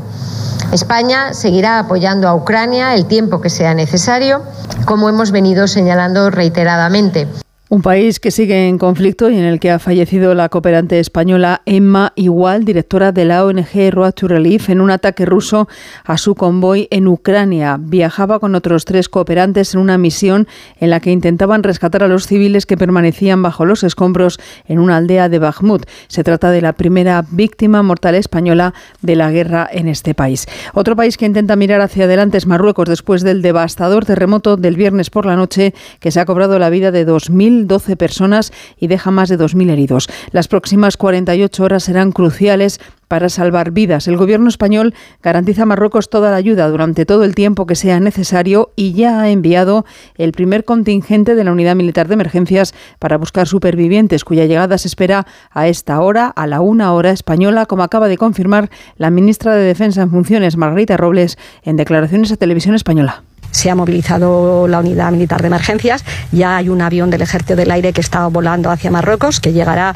a las 12 hora marroquí, va a Marrakech y mm, va con 56 efectivos y, los perros y el material. Estamos en contacto también con la Comunidad de Madrid eh, a través eh, de, protección civil, ellos también y otras comunidades. Nos consta que quieren enviar ayuda y material. Eh, les hemos pedido que nos digan tanto las personas como el material para poder planificar otro avión de transporte. El líder del Partido Popular y candidato a la presidencia del Gobierno, Alberto Núñez Fijó, va a reunir mañana a la Junta Directiva Nacional de su partido para coordinar la estrategia de la formación contra la amnistía ilegal que plantea Carles Puigdemont. Los populares quieren utilizar todas las vías para atacar al Gobierno liderado por Pedro Sánchez desde la vía parlamentaria a la judicial. En la entrevista que hoy publica el diario La Razón, el líder popular Feijó insiste en que su partido es el partido que ha ganado las elecciones y recuerda que han propuesto pactos de Estado al PSOE para que la gobernabilidad no dependa del independentismo. Aquí Feijóo recupera una idea de Alfonso Guerra. Decía Guerra que después de que gobernase unos años el Partido Socialista, a España no le iba a conocer ni la madre que la parió. Y yo completo. Una vez que se vaya Pedro Sánchez, al Partido Socialista no lo va a conocer ni la madre que lo parió. Lo de guerra tenía ah, cierto sentido para el socialismo. Lo de ahora, lo de que el Partido Socialista no lo va a conocer ni la madre que lo parió, eh, el Partido Socialista lo va a pagar durante décadas. Y es que ha dinamitado lo que ha sido el Partido Socialista Obrero Español. Este domingo se celebra el Día Internacional de la Prevención del Suicidio, que tiene como objetivo intentar prevenirlo, sobre todo a través de medidas de atención al paciente como el teléfono de la esperanza. Belén Gómez del Pino. En 2022 se quitaron la vida en España 4.097 personas, una cifra histórica con un incremento del 2,3% respecto al año anterior. El dato estremece más al reducir el foco. Se produce un suicidio cada dos horas y por cada uno consumado hay 20 intentos. Prevenirlo es una tarea conjunta de toda la sociedad. Todos podemos jugar un papel, recuerda la doctora Verónica Olmo, portavoz de salud mental en Semergen. Todos somos tabla de salvación para personas que están sufriendo en este momento una situación que les lleva a tomar esa decisión. Desde la puesta en marcha del teléfono de prevención, el 024, hace 15 meses se han atendido más de 150.000 llamadas. El 10% comunicaron ideaciones suicidas. Los especialistas siguen insistiendo en la necesidad de un plan nacional que prevenga al mismo nivel en todas las comunidades. Deportes, Rafa Fernández. Seguimos pendientes del Gran Premio de San Marino y muy buena noticia que nos llega cuando ha terminado la carrera de Moto 2 desde ese circuito de Misano Chechu Lázaro. Primera victoria española de la jornada en el circuito de Misano con el murciano Pedro Acosta que volvió a ganar un gran premio cinco carreras después y que da un mordisco importante en la clasificación general que ahora lidera con 34 puntos de ventaja sobre el italiano Tony Arbolino, que hoy ha terminado cuarto en el podio junto a Costa, el italiano Vietti, que aguantó el empuje del murciano durante media carrera, y el piloto madrileño de los Molinos, Alonso López. A las 2 de la tarde arrancará la carrera de MotoGP, donde recordemos, Jorge Martín sale desde la pole y buscará su, doblete después de ganar el sprint de ayer, junto a él la Ducati de Marco Bezzecchi de Peco Bañaya, Tres españoles partirán desde la segunda fila, Viñales, Dani Pedrosa y Aleix Espargaró, y desde la novena posición, un Mar Márquez que buscará puntuar en este proceso en el que se halla de reconstrucción de la Honda. Y muy pendientes del arranque de la decimoquinta jornada, de la decimoquinta etapa de la Vuelta Ciclista España, que además se presenta muy interesante, Juan Clavijo. ¿Qué tal, Rafa? A escasos 15 minutos de que arranque esta decimoquinta etapa de la Vuelta Ciclista a España, íntegramente en tierras navarras, con salida en Pamplona, en la capital, donde nos encontramos para llegar a Lecumberri, donde ya aterrizó la Vuelta a España en 2020 con la victoria de Mar Soler con los colores del equipo Movistar. Una escuadra telefónica que, por cierto, quiere brindar ese regalo en forma de victoria a la afición, agolpada en las carreteras navarras y que de momento se le resiste en la Vuelta Ciclista a España. La jornada de media montaña, con ese doble paso por Zuarrarrate, puerto de segunda categoría que servirá de juez bien para jugarse la etapa entre los escapados o entre los favoritos. Lo contaremos a partir de las 4 en el Radio Estadio de Onda Cero. En el US Open hoy sabremos quién es el sucesor de Carlos Alcaraz como ganador del torneo norteamericano. Será Djokovic o Medvedev.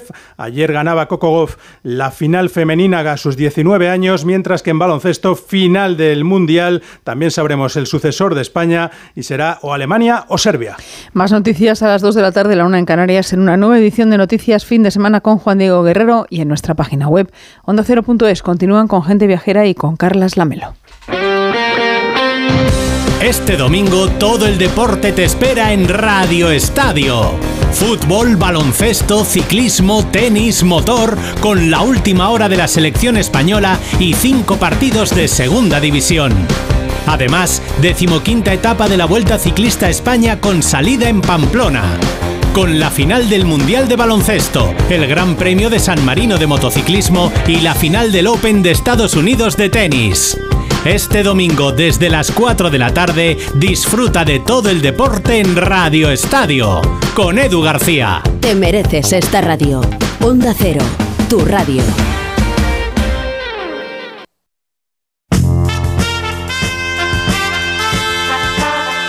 Gente Viajera, el programa de viajes de Onda Cero con Carlas Lamelo.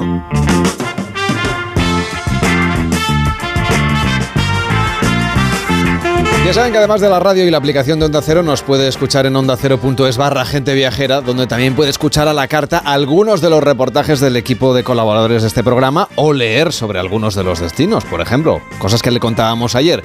¿Cómo es la experiencia de hacer un retiro mindfulness? Pues ya tienen esa ruta a través de ondacero.es barra gente viajera o un recorrido por el interior de Cataluña desde el aire en globo aerostático.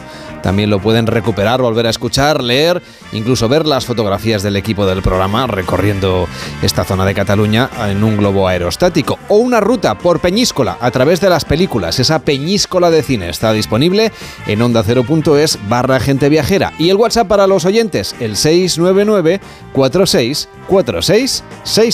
Hola, me gustaría que hablarais sobre Egipto. Me voy a finales de octubre y me gustaría ir con, con información. Estoy leyendo y viendo documentales y eso, pero me gustaría que me hablarais mm, más detalladamente de todo lo que me puedo encontrar. Muchas gracias.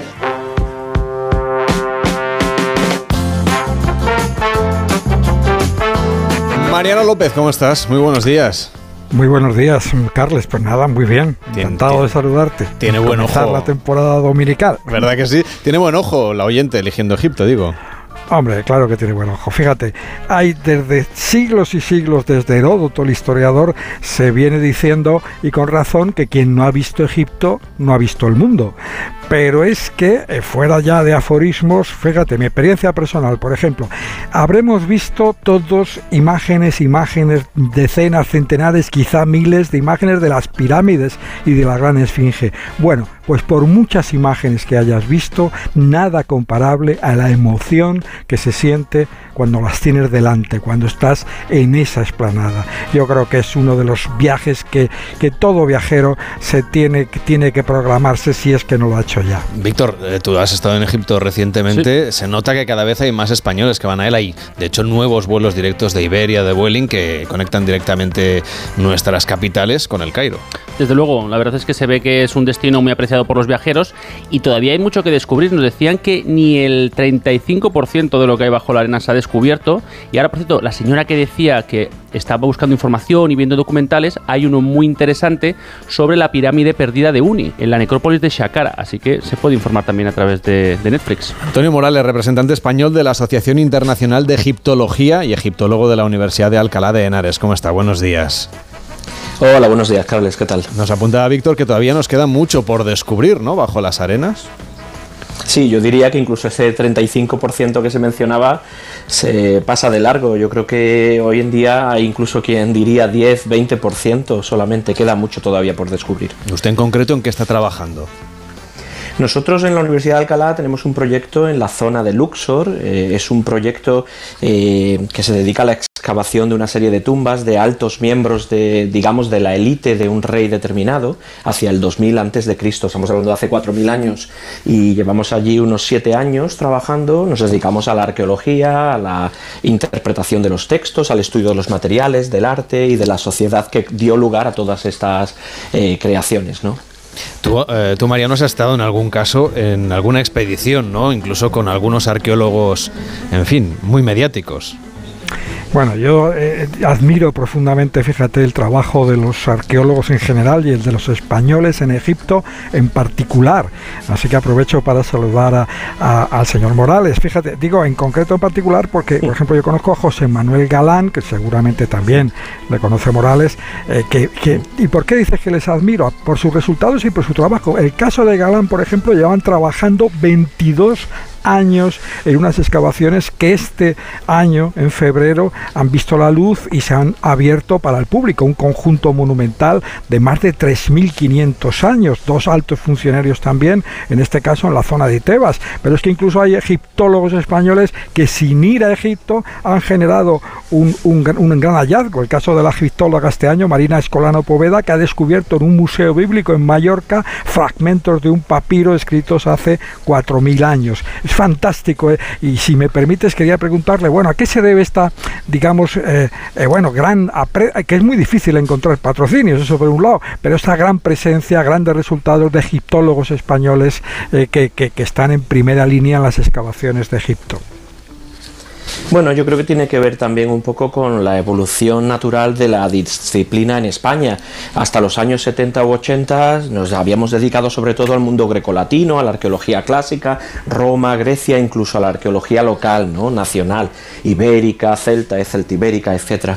Eh, se dio un gran salto hacia los años 75-80 con la, digamos, la especialización de algunos investigadores que iniciaron como maestros, como buenos maestros, eh, iniciaron una nueva ruta, una nueva escuela, donde se han ido produciendo pues, buenos resultados, nuevos alumnos, muchos se han marchado al extranjero, han aprendido de lo que ya eran grandes escuelas en Alemania, en Francia, en Estados Unidos, en Inglaterra, han trabajado en Egipto con, otras, eh, eh, con otros proyectos y otras ah, instituciones, han aprendido mucho y a la vuelta, digamos que gracias también a numerosas ayudas, a también la consolidación que el Ministerio está proponiendo en muchas universidades, pues se ha conseguido, digamos, que la egiptología crezca. Y de hecho, lo puedo decir yo como representante español de la Asociación Internacional de Egiptólogos, ha llamado mucho la atención a la Asociación Internacional el gran crecimiento, tanto en cantidad como en calidad, de las instituciones y de los investigadores españoles e investigadoras españolas. Ustedes organizan además jornadas de puertas abiertas, que de alguna manera abren al gran público esos hallazgos que ustedes van encontrando.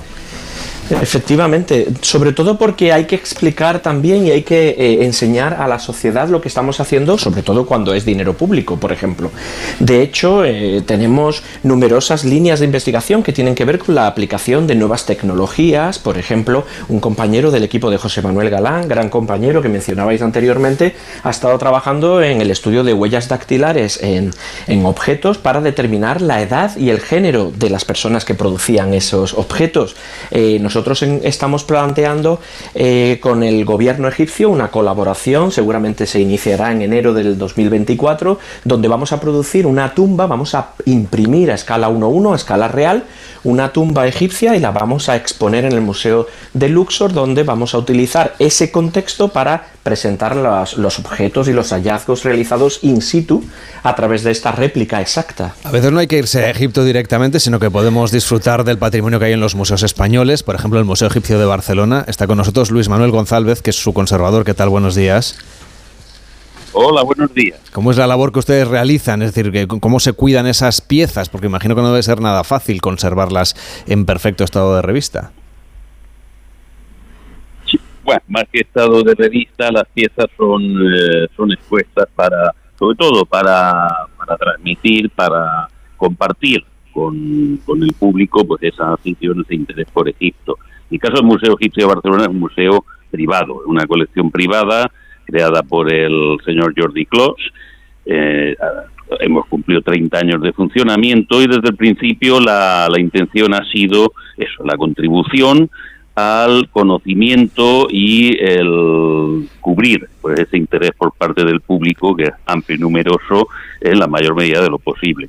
Todo ello eh, de la mano del trabajo de investigación que llevamos también como institución en Egipto, eh, participamos en una, hemos participado en diversas misiones arqueológicas, actualmente estamos trabajando en el Egipto Medio, en Sharuna, y eh, sobre todo también pues ayudando, complementando el museo con toda una serie de actividades que van pues desde eh, pues, las propias visitas al museo, tenemos pues más de 20.000 visitas escolares de diferente tipo a lo largo del año, el visitas al museo, el, mm, expediciones culturales, viajes a Egipto y cursos de todo tipo eh, dirigidos al público en general. Eh, cursos, seminarios de más reducidos, cursos de introductorios de eh, seminarios más complejos o más especializados en diversas materias. En fin, tenemos intención pues, de llegar a todo el que de una manera u otra sí sienta esta atracción y este interés por el,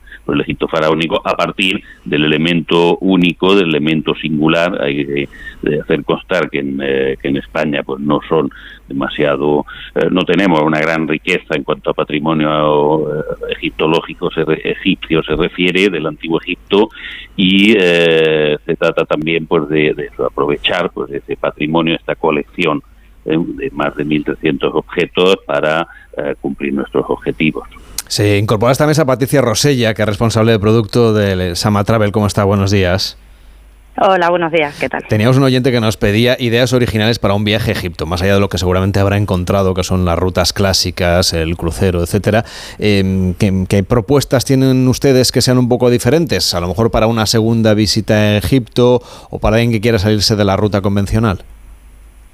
A ver, eh, Egipto nos da la oportunidad de incluso hacer siempre el haciendo siempre el crucero, que creo que es una de las mayores placeres que uno puede tener en el país, eh, ver cosas diferentes. O sea, aún habiendo hecho el crucero anteriormente, puedes volver a realizarlo y ver templos distintos y descubrir otras cosas. Pero Egipto no es solamente la zona desde Luxor hasta Asuán, tenemos eh, la zona de Sigua, Alejandría, ahora comenzamos con un vuelo directo nuevo Madrid-Sharm, eh, y volar hacia el Bar Rojo directamente, un vuelo directo hacia Sharm el Sheikh, que te ofrece no solamente disfrutar de las playas del Mar Rojo, sino poder visitar el Monte Sinaí, el Monasterio de Santa Catalina, incluso dar un salto a Jordania y, poder ver Petra en un par de días. Mm, Egipto ofrece múltiples millones de, opciones. Señor Morales, eh, parece que estamos a las puertas de un gran descubrimiento. Se está especulando con algún hallazgo arqueológico bastante significativo. ¿Sabe usted algo de eso? Bueno, desde luego el gobierno egipcio vende muy bien lo que es, desde el punto de vista de la publicidad y la difusión, el patrimonio egipcio. En los últimos años ha habido varias investigaciones que podrían dar lugar, como, como decías hace un momento, Carles, a, grandes descubrimientos. Se habla de la tumba de Alejandro Magno en la zona de Alejandría. Eh, donde se interviene o se incorpora además el tema de la arqueología subacuática. Eh, tenemos también eh, los estudios realizados por japoneses y por, y por equipos egipcios en las grandes pirámides de Giza, donde creen que aún quedan algunas salas que no tenían conexión con ningún pasillo, por descubrir incluso el famoso descubrimiento de Nicholas Reeves en la zona del Valle de los Reyes de esa cámara secreta escondida detrás de una de las paredes de la tumba de Tutankamón que todavía está siendo analizada y que los egipcios pues espero que retomen pronto para si es verdad que existe una sala pues se pueda ver qué hay en ella. Y señor González, ustedes en el Museo Egipcio de Barcelona tienen una exposición que ya abierta un cierto tiempo, es la exposición temporal que tienen ahora, dedicada a la figura de Tutankamón, que es lo que podemos descubrir en esa muestra. Sí, de hecho es una exposición ya legendaria, diría yo, porque hemos, la creamos en el año 94, ha itinerado, eh, el otro día hacía el recuento, precisamente conmemorando los 100 años del descubrimiento de la tumba, hice por inventario de, la, de los bolos, entre comillas, que ha hecho, y se acercan al centenar. ¿eh? Entonces, pues, eh, llegamos incluso a, hacer una copia de esa exposición para tener dos, de tal demanda que, tanta demanda que, que tenía.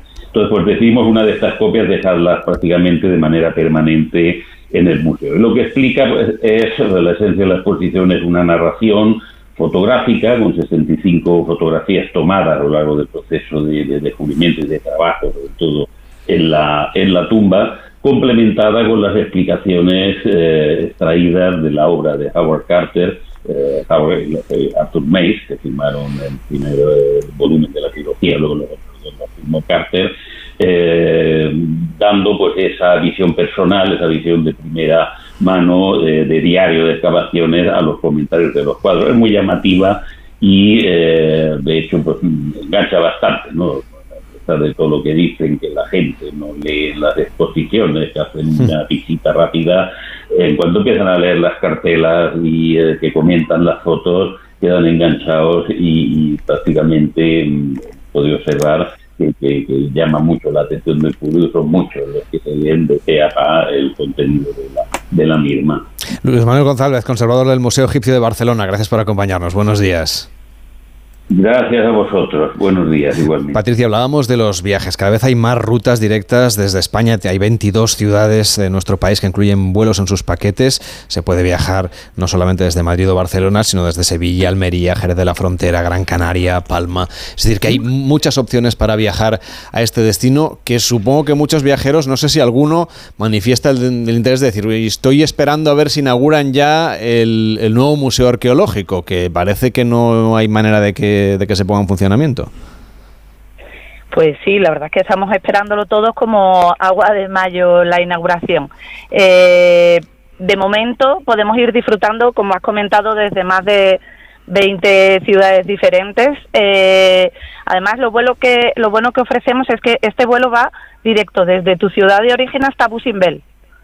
Eh, entonces es un vuelo directo, simplemente la sensación de llegar es el único vuelo internacional que, aterriza en el, en el aeropuerto de Abu Simbel y la sensación simplemente ya de ver los templos desde el aire es totalmente diferente.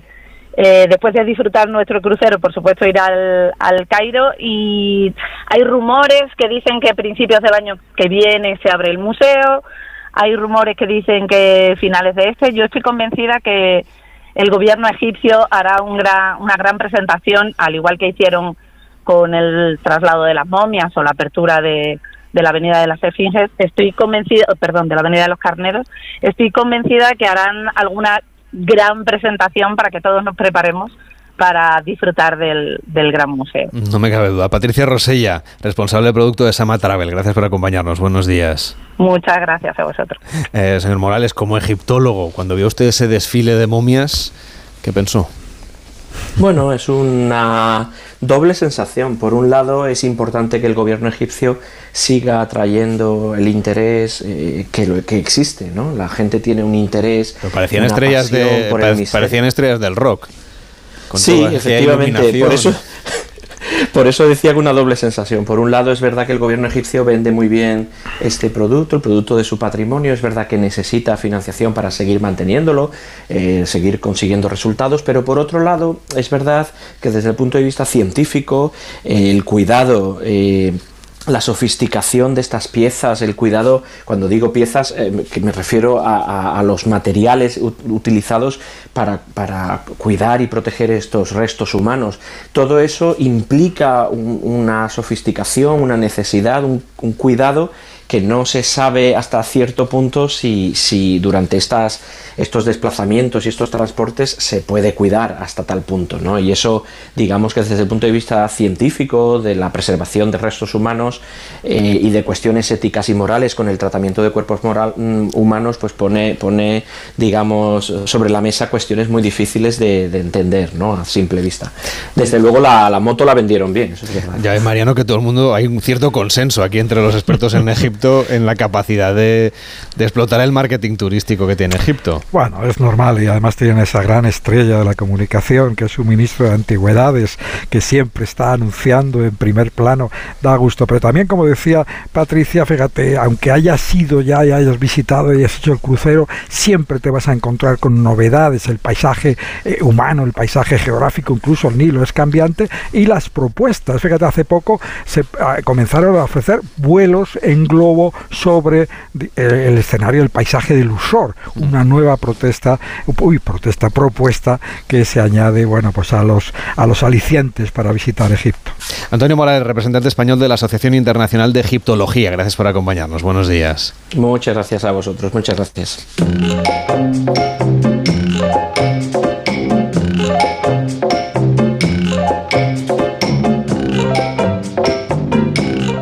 Cero, gente viajera, Carlas Lamelo.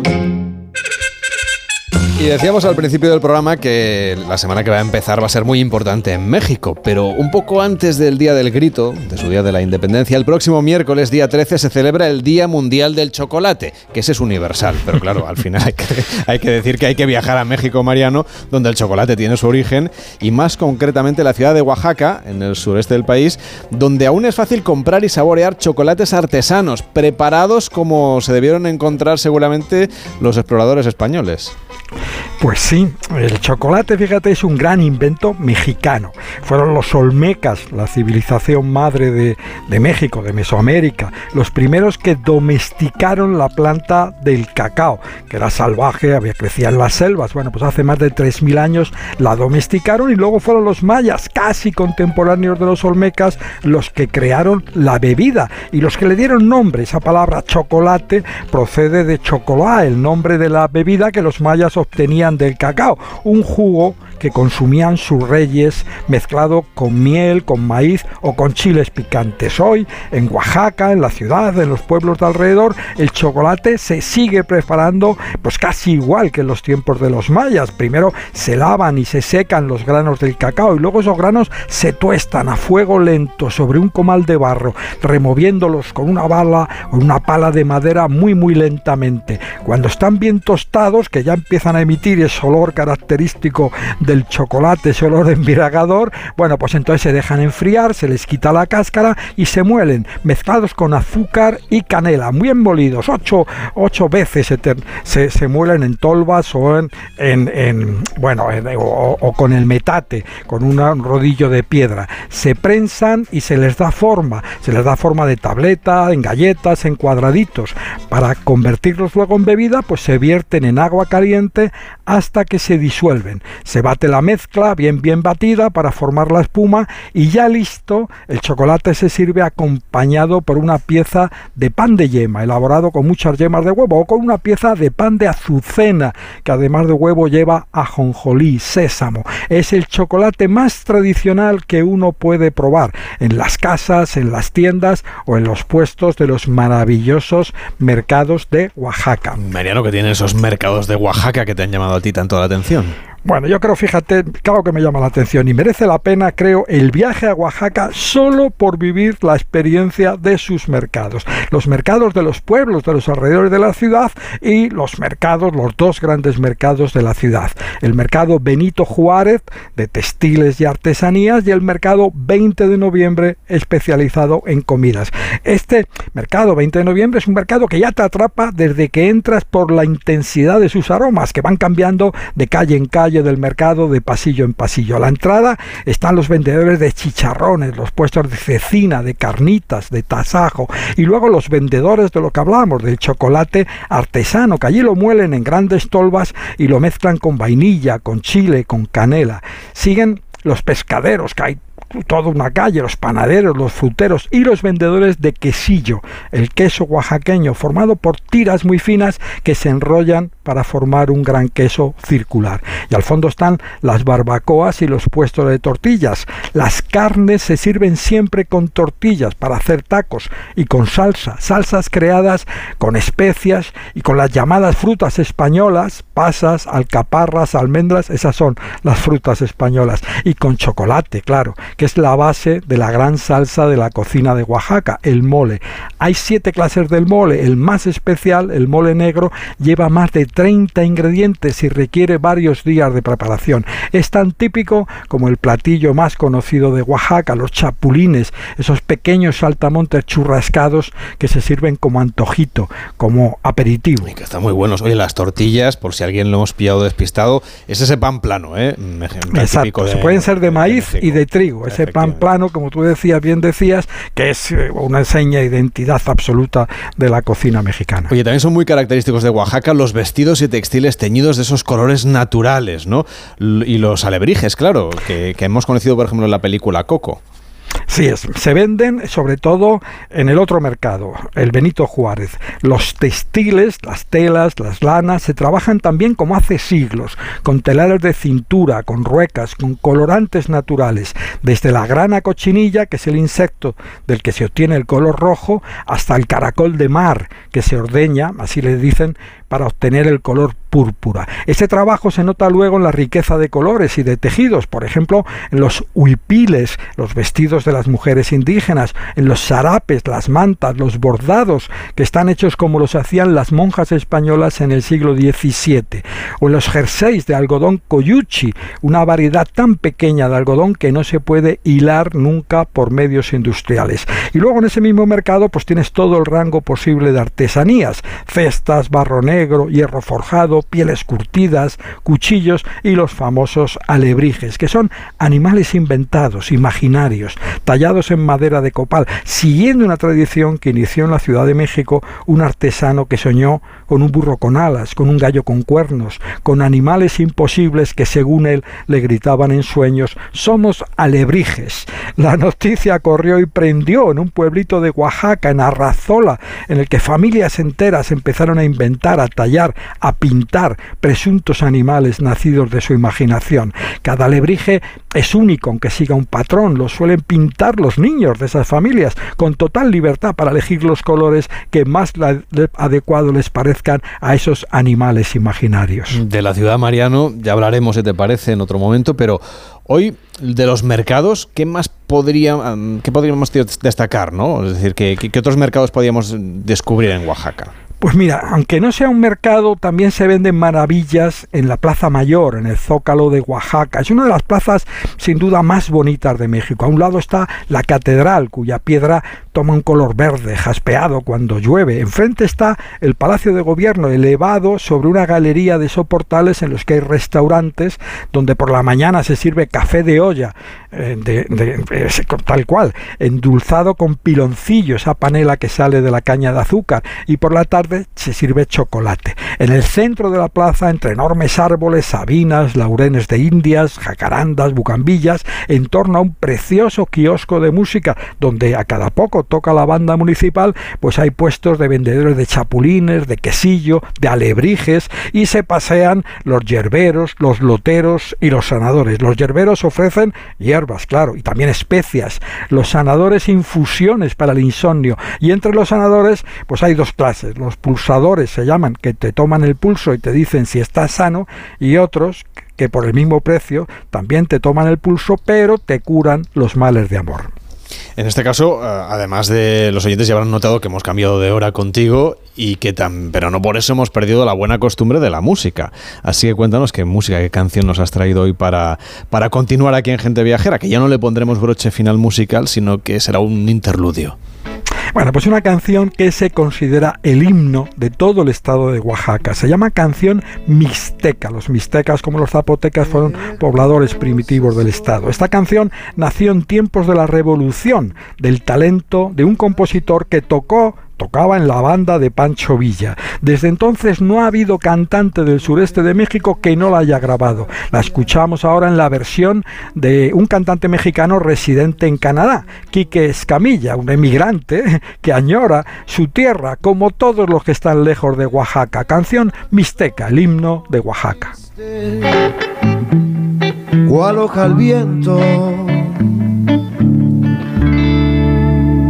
Quisiera llorar, quisiera morir el sentimiento. Oh tierra del sol, suspiro por verte. Mariano, cuídate mucho y hasta la próxima semana. Hasta la próxima semana. Feliz semana a todos. Hacemos una pausa en Gente Viajera y les hablamos de turismo de compras. Hasta ahora mismo. Yo vivo sin luz, sin tu amor. Gente Viajera, el programa de viajes de Onda Cero con Carlas Lamelo. Almería, eres mi sol.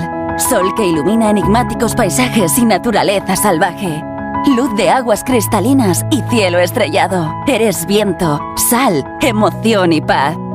Almería, eres mi sol, el sol que necesito. Diputación de Almería y Costa de Almería. Descubre la historia de María Jiménez. Dicen de mí que soy un icono, una de las grandes, una mujer poderosa. Yo me tiraba todo lo que se movía. Este fue el mayor error de mi vida. Yo me sentía culpable. Así fueron los 22 años que estuve con él. Se acabó. María Jiménez, Mi Mundo es Otro. Primera parte. Esta noche a las 9 y media en La Sexta. Serie documental completa ya disponible en A3 Player.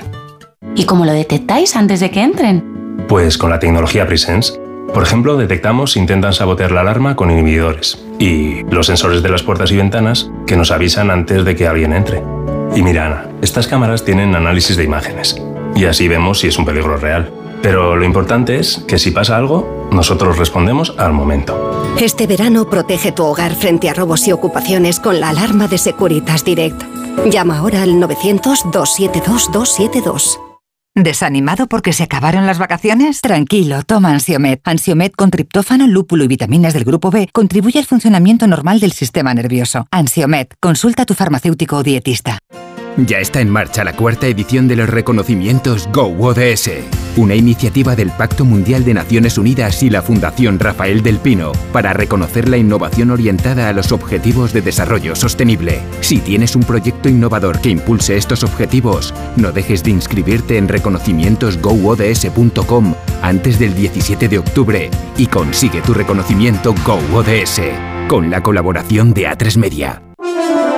Onda Cero presenta su programación para la nueva temporada en Andalucía. Con este motivo, el equipo del programa Más de Uno estará el martes 12 en el Palacio de Carlos V de la Alhambra de Granada. Semana especial Onda Cero en Andalucía, una temporada más siendo tu radio. El martes 12 de septiembre, programa especial Más de Uno con Carlos Alsina. Te mereces esta radio. Onda Cero, tu radio.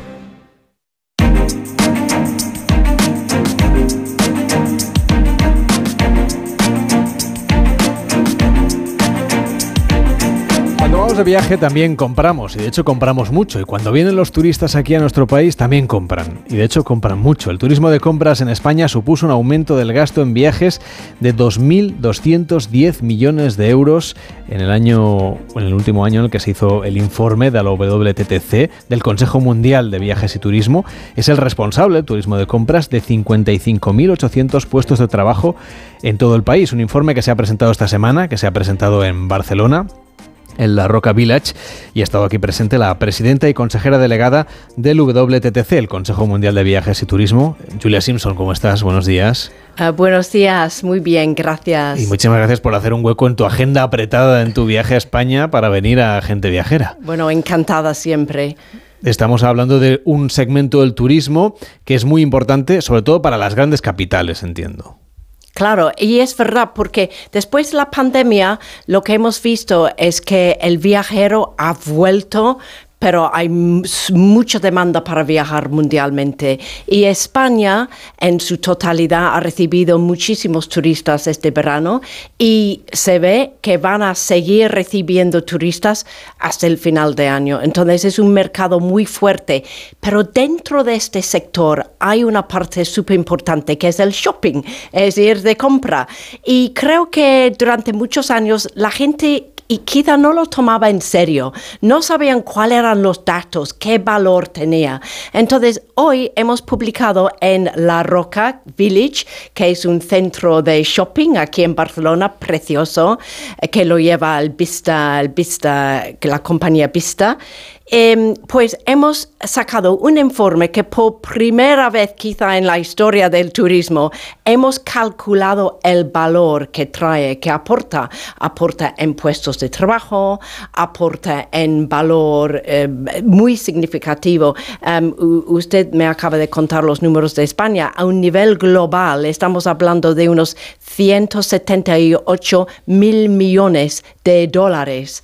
Así que es muy significativo y está creciendo como el segmento de nuestro mercado. Hay una cosa interesante que es que España está muy bien posicionada y quizá a lo mejor no lo sabemos, está en el noveno puesto en el mundo, en el ranking, en la lista, en cuanto a, mejor contribución del turismo de compras, en cuanto al retorno del Producto Interior Bruto. Es decir, que nuestro país le gusta a los viajeros que les gusta ir de compras cuando viajan.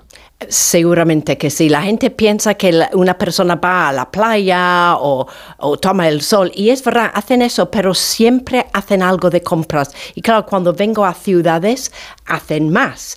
Y es una parte íntegra de la, de la experiencia del viajero. ¿Y eso por qué? Pues primero uno está de vacaciones y quiere ir un poco de compras, pero también quiere entender un poco la cultura y la, la, cultura auténtica de un país. Y muchas veces eso demuestra en los artículos que se puede comprar. Yo soy un poco mayor y recuerdo siempre em, que la gente, los viajeros venían a España para comprar em, zapatos y, cuero porque era de una calidad y aún sigue de una calidad muy, muy alta. Creo que Bob Dylan cantó en una canción, ¿no? El Spanish Boots. Y entonces esos recuerdos recordamos de ellos. Y además, cuando compramos algo en un país, lo llevamos a casa y eso vive con nosotros como un recuerdo de las vacaciones. A nivel global, ¿qué son, ¿cuáles son los productos que más éxito tienen entre los viajeros más compradores? Bueno, es muy interesante porque después del precio del vuelo o de, la transportación y después del precio del hotel o la acomodación, la gente gasta más en en compras que cualquier otra cosa, cultura, museos, todo es, es, en compra, que es muy interesante. Y la gente que compra, pues las zonas vienen a Europa y vienen a Asia para hacer las compras, de donde van la mayoría de la gente. Pues compran de todo, la realidad, compran, em, es interesante, el visitante del, del Medio Oriente les gusta mucho artículos de lujo como los relojes y como objetos electrónicos.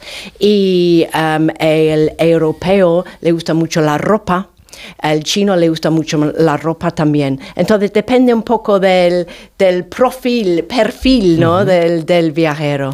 Seguramente para los chinos venir a España y pasearse, no sé, por alguna de las millas de oro de Madrid o de Barcelona, eh, será una experiencia muy gratificante porque encontrará firmas de todo el mundo, ¿no? Firmas internacionales que a lo mejor en su país no son tan fáciles de encontrar. Pero para un europeo que venga a España, las, estas tiendas, las tiendas de lujo, también están en su país. Sin embargo, parece que esperamos a las vacaciones para hacerlas compras, ¿no? Hay un poco de eso, cierto, porque uno tiene tiempo. un porque, Louis Vuitton es el mismo que el que venden aquí, que en Nueva York, en París eh, o en Tokio. Bueno, es interesante porque incluso los brands, los grandes brand, brands, cambian un poco país a país. Eso es número uno. Y número dos, la gente también compran artículos artesanales y eso es muy importante, importante en España.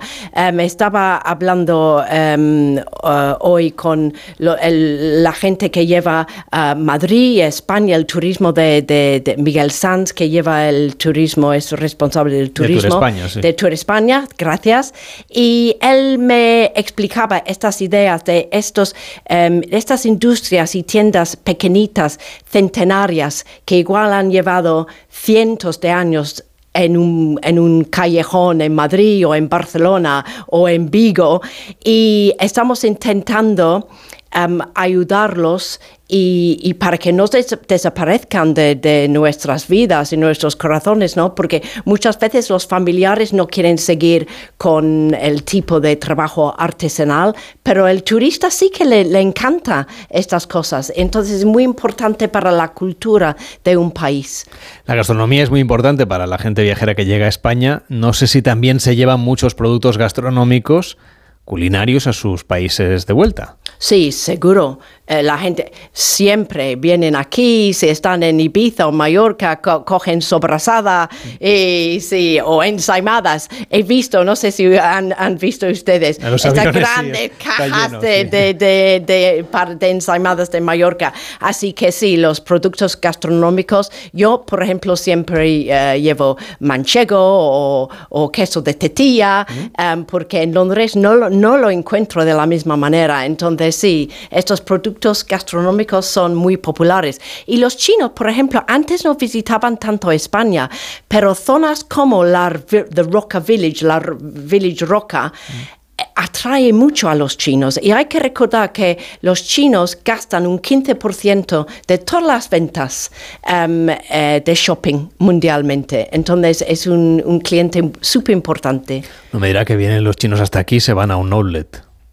A un outlet. Con sí. la cantidad de cosas que, que se Sí, pueden pero ver en les España. encanta cultura también, así que vendrán también al centro. Pero los outlets tienen cosas artesanales también, apoyan mucho a la, la cultura local.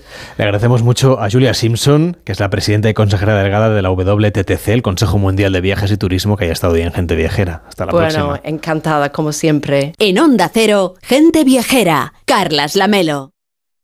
Sí, se llamaba el Cid, pero además de Cid, tenía un sobrenombre por sus batallas. El Cid Lo tengo. Karate Cid. A tus hijos les puede venir muy bien una visita a Puy de Fou antes de empezar el cole. Compra ya tus entradas en puydefou.com. Decorman ejecuta obras integrales de interiorismo, decoración y reformas en viviendas particulares o locales comerciales de cualquier tipo. Al contratar tu proyecto integral con Decorman, te olvidas de todo. Nuestro objetivo es tu absoluta tranquilidad, sin anticipo de cantidades y llave en mano. Llama ahora y sin compromiso pídenos presupuesto 91 609 3370 o decorman.es. Quiero un auto que me mole. Nuestra oferta es enorme. Yo mi coche quiero tasar. Nadie le va a pagar más. Si en la huellas quieres buscar, filtra, encuentra y ven a comprar. El de Sevilla de Perlas me va. Te lo traemos de saldo está. 15 días para probar, mil kilómetros para rodar. Porque quieres renovar tu baño y tu hogar y convertirlos en un espacio confortable y moderno, Coisa Sanitarios te ofrece todo lo que necesitas. Azulejos, muebles, mamparas, calefacción, proyectos personalizados y las mejores marcas a los mejores precios. Renueva tu baño, renueva tu vida. Encuéntranos en grupocoisa.com. Coisa, nos mojamos por ti. Sí, se llamaba el Cid, pero además de Cid, tenía un sobrenombre por sus batallas. El Cid Lo tengo. Karate Cid. A tus hijos les puede venir muy bien una visita a Puy de Fou antes de empezar el cole. Compra ya tus entradas en puydefou.com.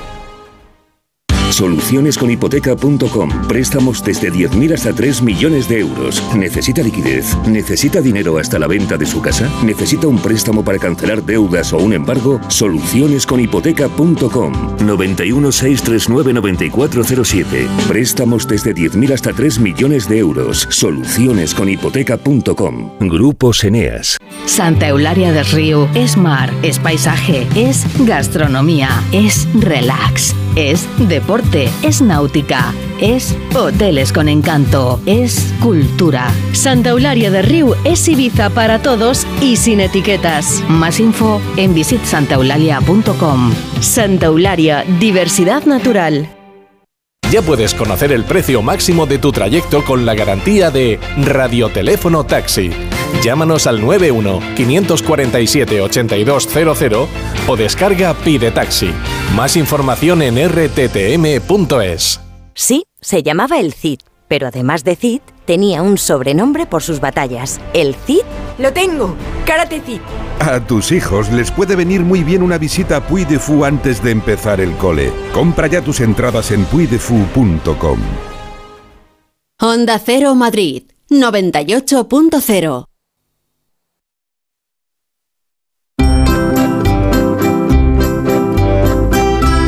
Gente Viajera, el programa de viajes de Onda Cero con Carlas Lamelo.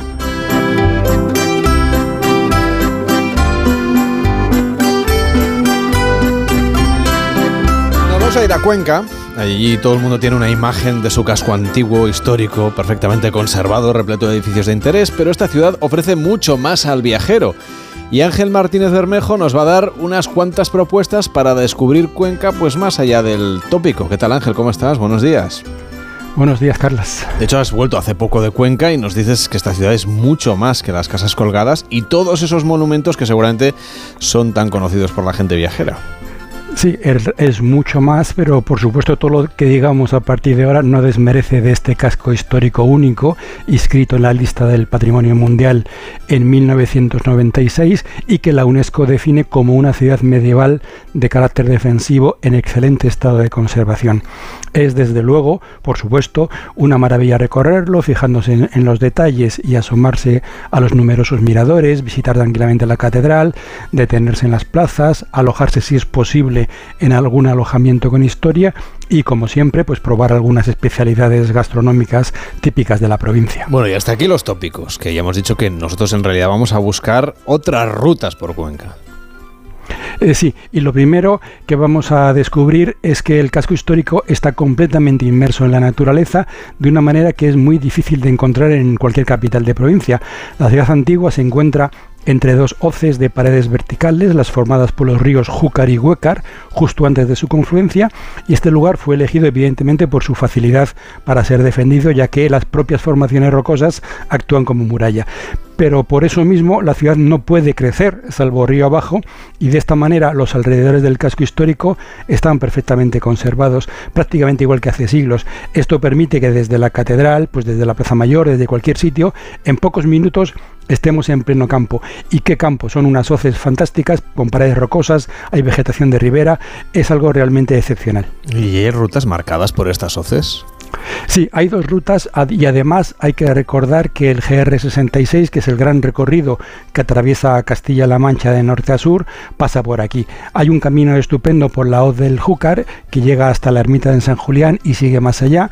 Yo lo hice por la tarde, pues aprovechando que la subida es por la Umbría y sobre todo porque así veía Cuenca asomada al abismo perfectamente iluminada con el sol dando de lleno en la ciudad. Entonces a medida que subes ves el perfil de estos edificios centenarios que surgen de la roca. ¿Y es posible dar la vuelta completa entonces alrededor del casco histórico, casi como si uno estuviera en plena naturaleza? Pues prácticamente sí, solo hay un breve paso junto al Huécar en que surge la ciudad moderna, pero vamos, fundamentalmente el itinerario SL10 que pasa por la muralla del castillo, cruza el Huécar por la pasarela que hay junto a las casas colgadas y, y pasa junto al parador y muchos otros lugares. Y entonces, eh, en verano el lugar es espléndido, en verano digo porque es cuando lo he hecho yo este verano, es espléndido, pero todas las personas con las que hablé me recomendaron volver con el otoño avanzado, cuando toda la vegetación de ribera cambia de color y ya quedan muy poquitas semanas para este espectáculo. Bueno, pues ese espectáculo lo tenemos en la agenda. Además de descubrir el contraste entre la ciudad y la naturaleza, supongo que hay otra cosa, otras cosas ¿no? que te habrán sorprendido en, de Cuenca. Sí, hay otro contraste espectacular que es el de la ciudad histórica, repleta de edificios centenarios, algunos medievales, con el del arte contemporáneo. Ahora que hablas de arte contemporáneo, está ahí el Museo de Arte Abstracto de Cuenca, que es muy conocido. Sí, pero lo interesante es que hay mucho más que este museo y todo de primerísimo nivel. Por supuesto hay que visitar este Museo de Arte Abstracto, creado por Fernando Zobel, Gustavo Torner y Gerardo Rueda en 1966, que se encuentra además en las Casas Colgadas y que ha sido definido como el pequeño museo más hermoso del mundo, ¿eh? nada menos. Aquí vamos a encontrar los nombres más representativos del movimiento abstracto español del siglo XX, como Torner, Saura, Rueda, Chillida, Canogar, Feito, Millares y muchos más, perfectamente inmersos en un edificio medieval. Allí te cuentan que Zobel dedicó un año entero solo a colocar las obras expuestas para crear la maravilla que ahora podemos visitar. Pero nos has dicho, Ángel, que hay mucho más además de este museo. Sí, y yo tengo que reconocer que no era consciente antes de esta visita de las maravillosas colecciones de arte contemporáneo que hay en Cuenca. Si el Museo de Arte Abstracto está en las Casas Colgadas, en el antiguo convento de las Carmelitas Descalzas encontramos la Fundación Antonio Pérez, formada por las obras que este coleccionista ha ido comprando a lo largo de los años. Aquí hay muchos nombres que se repiten, como Millares, Zaura y Torner, pero el espectro se abre y hay arte abstracto, también otras corrientes como el arte pop y también artistas internacionales y así podemos encontrar a Warhol, a Barceló, al equipo Crónica y a muchos otros. Recorrer estas salas, salas de esta fundación es otra verdadera maravilla, porque hay salas dedicadas exclusivamente a un artista, como la de Millares, la de Antonio Saura, la de Canogar, la de Carmen Calvo, pero también la de Lucever, y cada una es como un universo propio en el que te sumerges. También hay una buena colección de objetos encontrados por Antonio Pérez, que muestra la visión del arte y la belleza de los objetos cotidianos que tiene el propio coleccionista. El edificio donde se encuentra la fundación también es muy interesante, tiene 400 años y es uno de los primeros en adoptar formas barrocas en Castilla. Hay un momento en el que entras en el patio que está abierto a la voz del huécar y la vista y la imaginación vuelan y ya, bueno, cada uno verá hacia dónde vuelan. Bueno, y es que si a usted le gusta el arte contemporáneo no se va, no se va a cansar porque el festín continúa. Sí, hay que cruzar el Huécar por la pasarela que se encuentra justo debajo de las casas colgadas y la catedral para dirigirse al antiguo convento de San Pablo. La mayor parte de él está ocupada ahora por el parador de turismo, pero la iglesia, que es un inmenso templo gótico, es ahora el espacio Torner. El pintor y escultor Gustavo Torner, que ahora tiene casi 100 años, es una de las grandes figuras del arte contemporáneo español y ya hemos recordado que fue fundador junto a Zobel y Rueda del Museo de Arte Abstracto. Él nació en Cuenca y fue el que empezó a atraer a esta ciudad a los artistas que formaron casi una colonia y han dejado esta huella en la ciudad. Aquí vamos a encontrar una muestra de la obra de Torner realizada a lo largo de toda su vida. Muchas de ellas son cedidas por el propio artista y otras por el Museo Reina Sofía. El conjunto de este espacio gótico y el resumen de la obra de toda una vida muy fructífera en el arte contemporáneo es otra de las verdaderas maravillas de Cuenca. Mm, y seguro que todavía tienes más secretos de arte contemporáneo en Cuenca, porque creo sí, que bueno, hay más todavía. Has vuelto fascinado. Sí, sí, la verdad es que sí, porque no me lo esperaba. En la antigua iglesia de Santa Cruz del siglo XVI encontramos la sede conquense de la colección Roberto Polo, con obra pues de más amplia, de también sobre todo de Europa Central y Oriental. Y ahí, bueno, y también se puede visitar, por supuesto, el Centro de Arte Casa, Casa Zabala, que es un palacio del siglo XVIII, en una encantadora plazoleta, donde hay exposiciones muy interesantes. Y acabo el tema del arte contemporáneo con otro hallazgo. Junto a la Torre de Mangana, eh, del siglo XVI, que es uno de los monumentos más característicos del casco histórico, encontramos el monumento a la Constitución de Gustavo Torner, que la representa a la Constitución como una estructura plural en equilibrio por tensiones contradictorias sobre una base de gran firmeza a veces pues el arte nos explica las cosas mucho mejor que muchos análisis muy sesudos. Y cambiamos de aire. ¿A dónde nos llevas ahora en el descubrimiento de otras facetas de Cuenca? Mira, vamos a hacer un viaje en el tiempo desde el arte contemporáneo a muchos millones de años atrás. Y la forma de hacerlo es dirigiéndonos al Museo de Paleontología. Hay que saber que Castilla-La Mancha, pero sobre todo Cuenca, abunda en hallazgos paleontológicos, muchos de ellos relativos a los dinosaurios. Los yacimientos de las Ollas y Lo Hueco están considerados entre los más importantes de toda Europa. Aquí, como en cualquier museo, pues hay un buen recorrido informativo y también hay muchas piezas originales, pero además hay varias reproducciones de dinosaurios a tamaño natural que hacen las delicias de todos y no solo de los más pequeños de la familia. Varias de estas reproducciones están en el jardín del museo y desde aquí se tiene una de las mejores vistas de esta ciudad monumental histórica pero que por supuesto tiene mucho más que ofrecer. Y para terminar, ya que estamos compartiendo aquí momentos vacacionales, ¿cuál ha sido tu mejor momento este verano en Cuenca? Pues mira, es difícil elegir solo uno, pero porque hubo varios, ¿no? Pero si tengo que elegir, decir uno, te diré que haciendo este recorrido circular a pie alrededor del casco histórico, llegué al castillo y ahí desde ahí seguí la ruta descendiendo por la hoz del Huécar, viendo la ciudad monumental y el gran convento de San Pablo, y entonces fui directamente a visitar el espacio Torner, en la antigua iglesia gótica. Y entrar allí, cuando cinco minutos antes había estado caminando por plena naturaleza, fue un momento emocionante. Y en pocos lugares puedes combinar el arte y la historia con, con la naturaleza de esta manera, la verdad. Pues un fuerte abrazo Ángel y gracias por llevarnos a Cuenca a descubrir esa otra mirada un poco más contemporánea de esta ciudad que merece mucho la pena visitar y que hoy hemos recorrido pues con, con otros objetivos distintos seguramente de los habituales. Hasta la próxima, buenos días. Un saludo a todos.